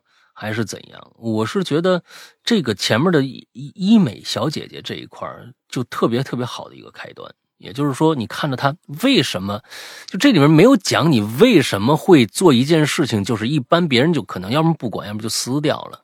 你还会有一个强迫一样的一个东西，就是一定要把那个角给它封住了，死死的封住了。这个其实，在你的故事里面没有被体现出来，就是这个心态倒是怎么，到底是怎怎样来的？就是说，这个其实挺恐怖的一个一个一个，我觉得一个呃非常有写头的一个东西。嗯那你刚才说了，就是说每一幅画背后都是什么？我其实我们有一个故事啊，呃，有一次我在那个演讲里边，当时去参加那个那个品玩他们的一个一个演讲的时候，我还讲了这个故事。嗯对，你说家里其实有很多人家里边结了婚的啊，不管是父母呀、从小啊，就是或多或少都能见到那种起到什么三十寸呐、什么那种大照片挂在家里，对吧？那种大镜框挂在家里。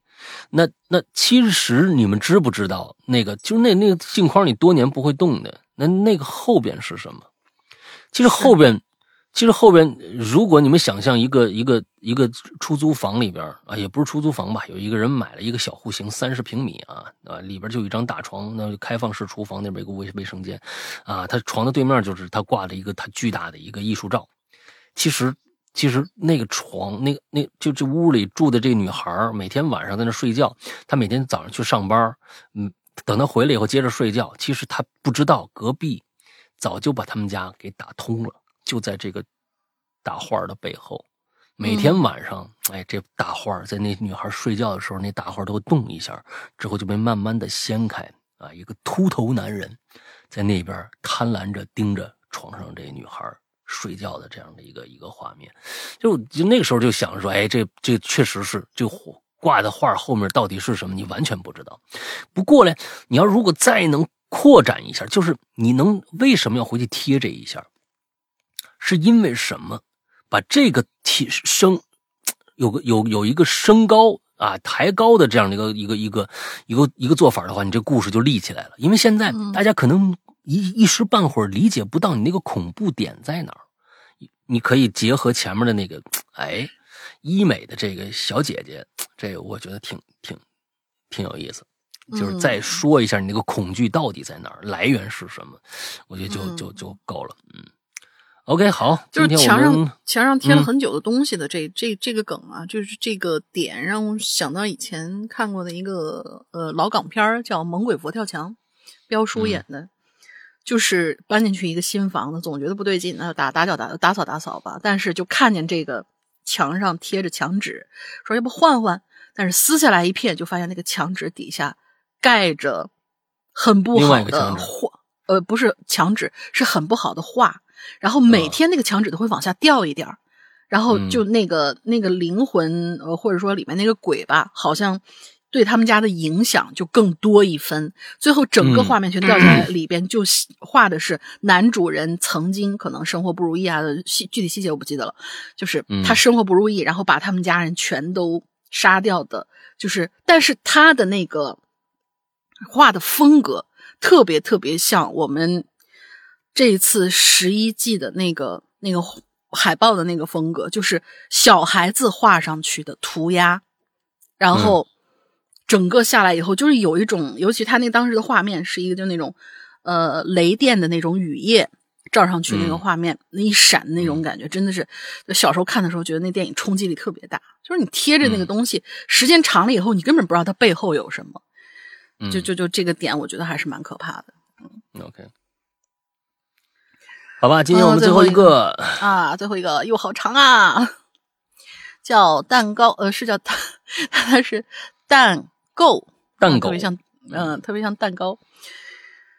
Hello，诗阳哥、龙云姐好，第一次留言，先做个自我介绍，我叫傲娇团子，听了七年多节目了，虽然不算资深，七年多已经很资深啦。啊，自我们总共才十一年，嗯、虽然不算资深鬼友，但也不算新鬼友了。因为工作是游戏原画的关系，平时很喜欢画画，边听节目。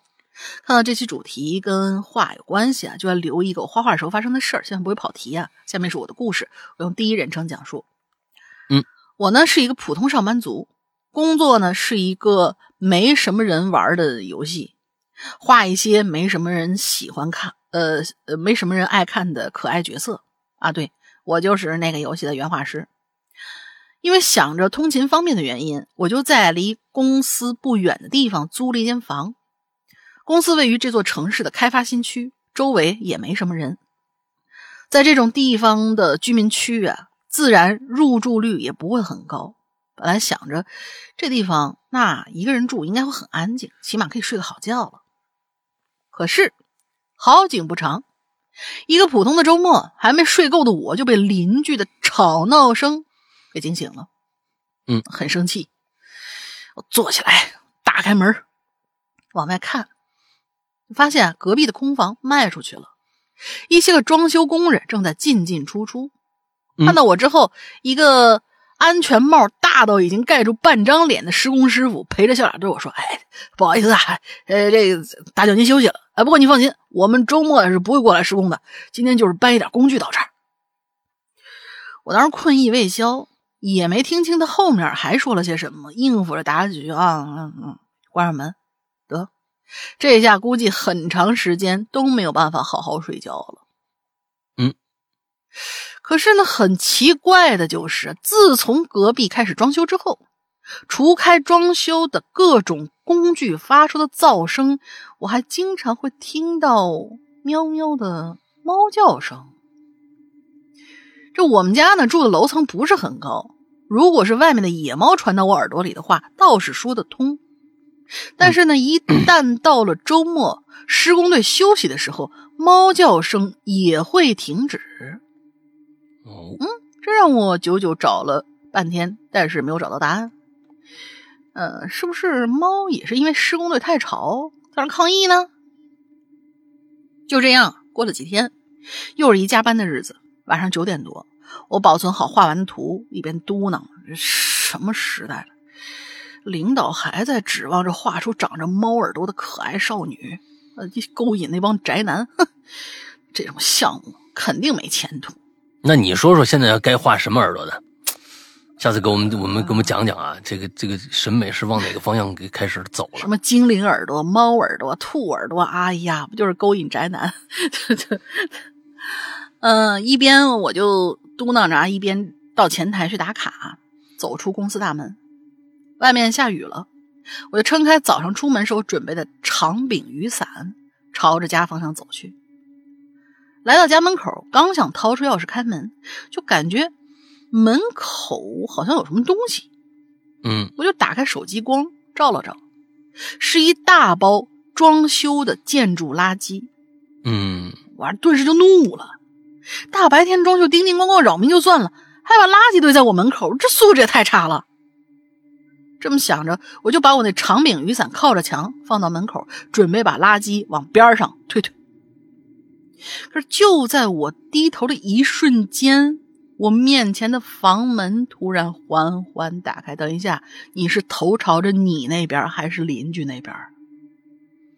你面前的房门缓缓打开，然后我突然就不敢动了。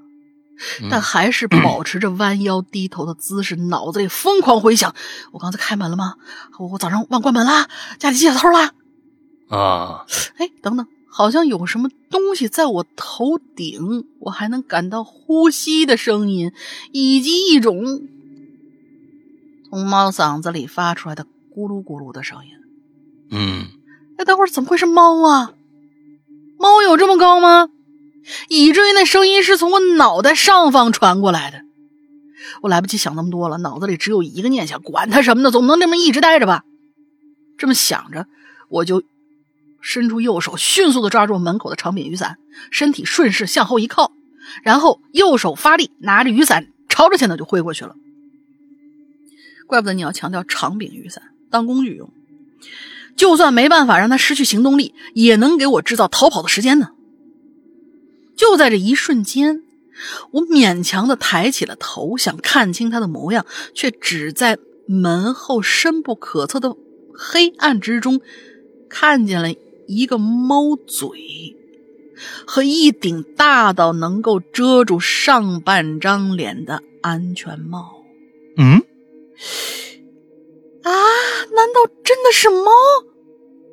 正当我想再看看他上半身是否也跟猫一样呢，只听“砰”的一声，一个自动折叠的伞在我面前展开，弹开了我挥向他的长柄雨伞，而在那个折叠的雨伞中间飞出了一把刀。到这儿啊，我忽然就惊醒了。哦，原来是一个噩梦。一片漆黑的办公室，一片 漆黑的办公室里，面前的电脑屏幕还亮着。原来我在公司睡着了。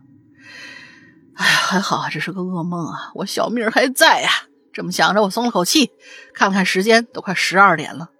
考虑着快点回家，准备保存一下画完的图。可当我目光聚焦在前面的屏幕的时候，耶，好像哪里不对呀。我记得老板的需求是一个画，是画一个长着猫耳的美少女。我这也是按照这个需求在画的呀。可是为什么这个嘴它变成了猫嘴了呢？还没等我想清楚前因后果，我就听到脑袋顶上传来了一阵咕噜咕噜的声音，然后就是砰的一声，那是自动折叠伞弹开的声音。好了，这就是我画画时候发生的故事，确实是一个梦啊。不过结局部分是我另外艺术加工的，本人还活得好好的，并没有什么拿着折叠伞还帮我改画的猫啊。第一次尝试留言，控制字数可能还有些地方写的不够好，如果能够被读到，谢谢石阳哥、大玲祝好了晚安越来越好，所有人身体健康。嗯，最后这个我没太明白，就是在在那个，即使是个梦，我也想搞明白，就是说那是一个非常大的猫吗？还是怎么着？就黑暗中看到了一个猫嘴和一顶大到遮住上半身脸的安全帽，就是说一个猫戴着一个安全帽，是这意思吗？完了之后，它它那个安全帽已经很深，遮住了它是眼睛和上面。的装修工人就是猫，人形的猫。啊，我就感觉好像也是这样。哎，是。完了之后还还折叠伞，还弹出一把刀。嗯，果然是个梦，好梦。功夫熊猫吗？啊，功夫熊猫里面那个傲娇虎那那种感觉。嗯，OK，我们今天的所有的故事全部结束了。那么，我们将把本季本次的这个这一周的最佳的留言给到阿斯顿林。之后，嗯，那不过阿森林，呃，这次是占了一些小便宜的啊，这个确实是，就是说他是单独发给我们的，这字数确实确实很长，不过那故事是一个好故事，OK，嗯，那也希望大家以后呢，按照我们的要求来啊，千万就是说字数一定要合规，不能太长了，好吧？嗯，呃，之后其实在这儿，呃，还是要呼吁一个，就是。嗯，这是我们曾经在留言里面说过的一件事儿啊，就是其实也是跟跟这个英子这边有关的，也是跟咱们一个鬼友有关的。嗯，这件事儿其实已经是二一年的时候的事儿了。是二一年最后一次聊天应该是在二一年九月份的时候，有一位呃网名就是微信名叫做昨夜雪的朋友，完了之后呢，嗯。他跟猫姐这边在联系一个好像是一个小小小小猪串的这么一个，反正就是就是跟嗯，要定制一个东西。定定制一个东西，结果那天晚上他已经把钱交了，在那天晚上把钱交了，虽然不贵啊，就好像一百多块钱还是几十块钱，我忘了，嗯那很便宜的一个价格。完了之后就把钱交了，从那天晚上开始一直到现在，这位昨夜雪朋友，他其其实也是我们的会员，但是他嗯从那天开始就消失了。嗯，就就英子还一直呃逢年过节问候他，他在不在呀？因为他拿了人家钱了，他一直心里不安。就是他，我 拿了你的钱，但是我没把这串儿给你寄出去啊，你没给我地址啊，或者怎么着的，我寄哪儿去啊？这个这人就消失掉了。所以我们在这还是再次的呼吁一下，谁认识这位在在微信名上叫昨夜雪的这位朋友？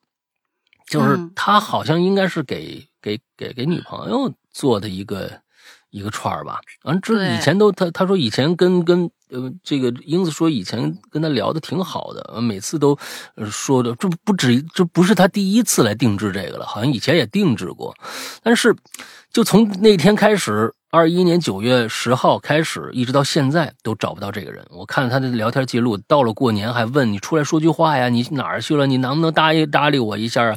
这差不多已经过去快两年了，呃，这位朋友还一直没出现过。如果有人嗯知道他的下落的话，啊，可以跟我们联系一下啊。嗯，好吧，嗯，就就他就是英子，就是因为收了人家钱，虽然就解也就一百多块钱，好像，但是他心里非非常的不安，拿着钱不干不办事儿，这是什么什么意思呢？是吧？大概是让我们在在在节目里面跟大家说一下。那 OK，那今天我们的节目就差不多到这儿结束了。之后，请大家去关注一下我们的会员服务。呃，虽然是我们现在确实四月份开始，一直到十月份啊，这这个我们之间是没有打折的这样了。不过呢，还请大家可以多多支持我们的会员。嗯、之后我们的会员都在我们的 APP 里边啊，我们的 APP 系这个。这个苹果的和安卓的都有，不过在这儿请大家注意，尤其安卓的朋友注意，呃，安卓的朋友一定要去我们的我们的这个公众号“哈喽怪谈”的公众号去下载我们的 APP，呃，其他的地方下载的 APP 都是不对的，有有可能版本是错误的，还是怎样，你可能用不了。那嗯，请安卓的朋友一定去我们的公众号的右下角有一个选项，就可以，呃，扫二维码就可以下我们的 APP 了。之后，我们的 APP 其实还是叫老名字的。那苹果用户要是搜的话，呃要搜《鬼影人间》啊，这是我们以前的名字，我们的 APP 的名字并没有改，呃，安卓和苹果都没有改，所以大家请注意一下这一点就 OK 了。安卓的朋友还要注意一点，如果你下到了 APP，现在其实 APP 也不能用，为什么？我们受到了黑客的攻击，所以，呃，现在普通的用户是注册不了新用户的，啊，所以必须通过人工，那就请。请加一下刚才我一直在说的英子，我们的我们的官微君的一个绿色图标，可聊天可付费的这样的一个啊社交软件的一个号，呃号是什么？待会儿再说。呃，如果想加会员，可以加这个号。如果你已经是会员了，想进我们的会员群，可以加这个号。如果你对我们的会员不了解，想了解一些情况的话，也可以加这个号。这个号就是“鬼影会员”全拼。鬼影会员全拼这样的一个号，大家加了这个号啊，我们的英子就会热情的为你服务。同时，大家你可以借着了解会员的这个档档口，嗯，跟他了解一下珠宝玉器啊，什么文玩什么之类的东西，也没什么大问题啊。好吧，大概就是这个样子啊。完之后，我们四月四号啊，《鬼影人间》第十一季七咒。就要上线了，请大家关注一下。OK，大林还有什么想说的吗？嗯，我们的群号再说一下吧。嗯，我跟之前那个不一样啊，当然不是不是 VIP 群号啊，是普通的我们的、呃、对对对我们的企鹅群的群号。呃，二四二幺八九七三八，二四二幺八九七三八，你需要嗯答对了当周的进群密码，就可以申请进去。然后我们的管理员呢会视情况，不是一定会让进的啊，就是我们会有一些为了保持这个群里边的呃那个活跃度，或者说其他的一些原因吧，也为了我们周围的这些真的是能够让真的爱我们的这些听友们进来，所以呢，呃，会有一些他自己跟我们商量过的门门槛槛，但是这个门门槛槛到底是什么，我们也不是十分清楚，说实话。但是总之呢，管理员会筛选之后让你们进来，保证我们群里面都是大家喜欢，都是同道中人，都是喜欢我们的一些鬼友。嗯二四二幺八九七三八，对，跟我们有什么关系？呃啊对对对对，好的好的，喜欢我们节目的，嗯，啊，那干嘛自己搞那么自恋的感觉？没有哎没有没有我们。没有。好吧，我们今天的节目到这结束了啊！祝大家这一周快乐开心，拜拜。拜拜。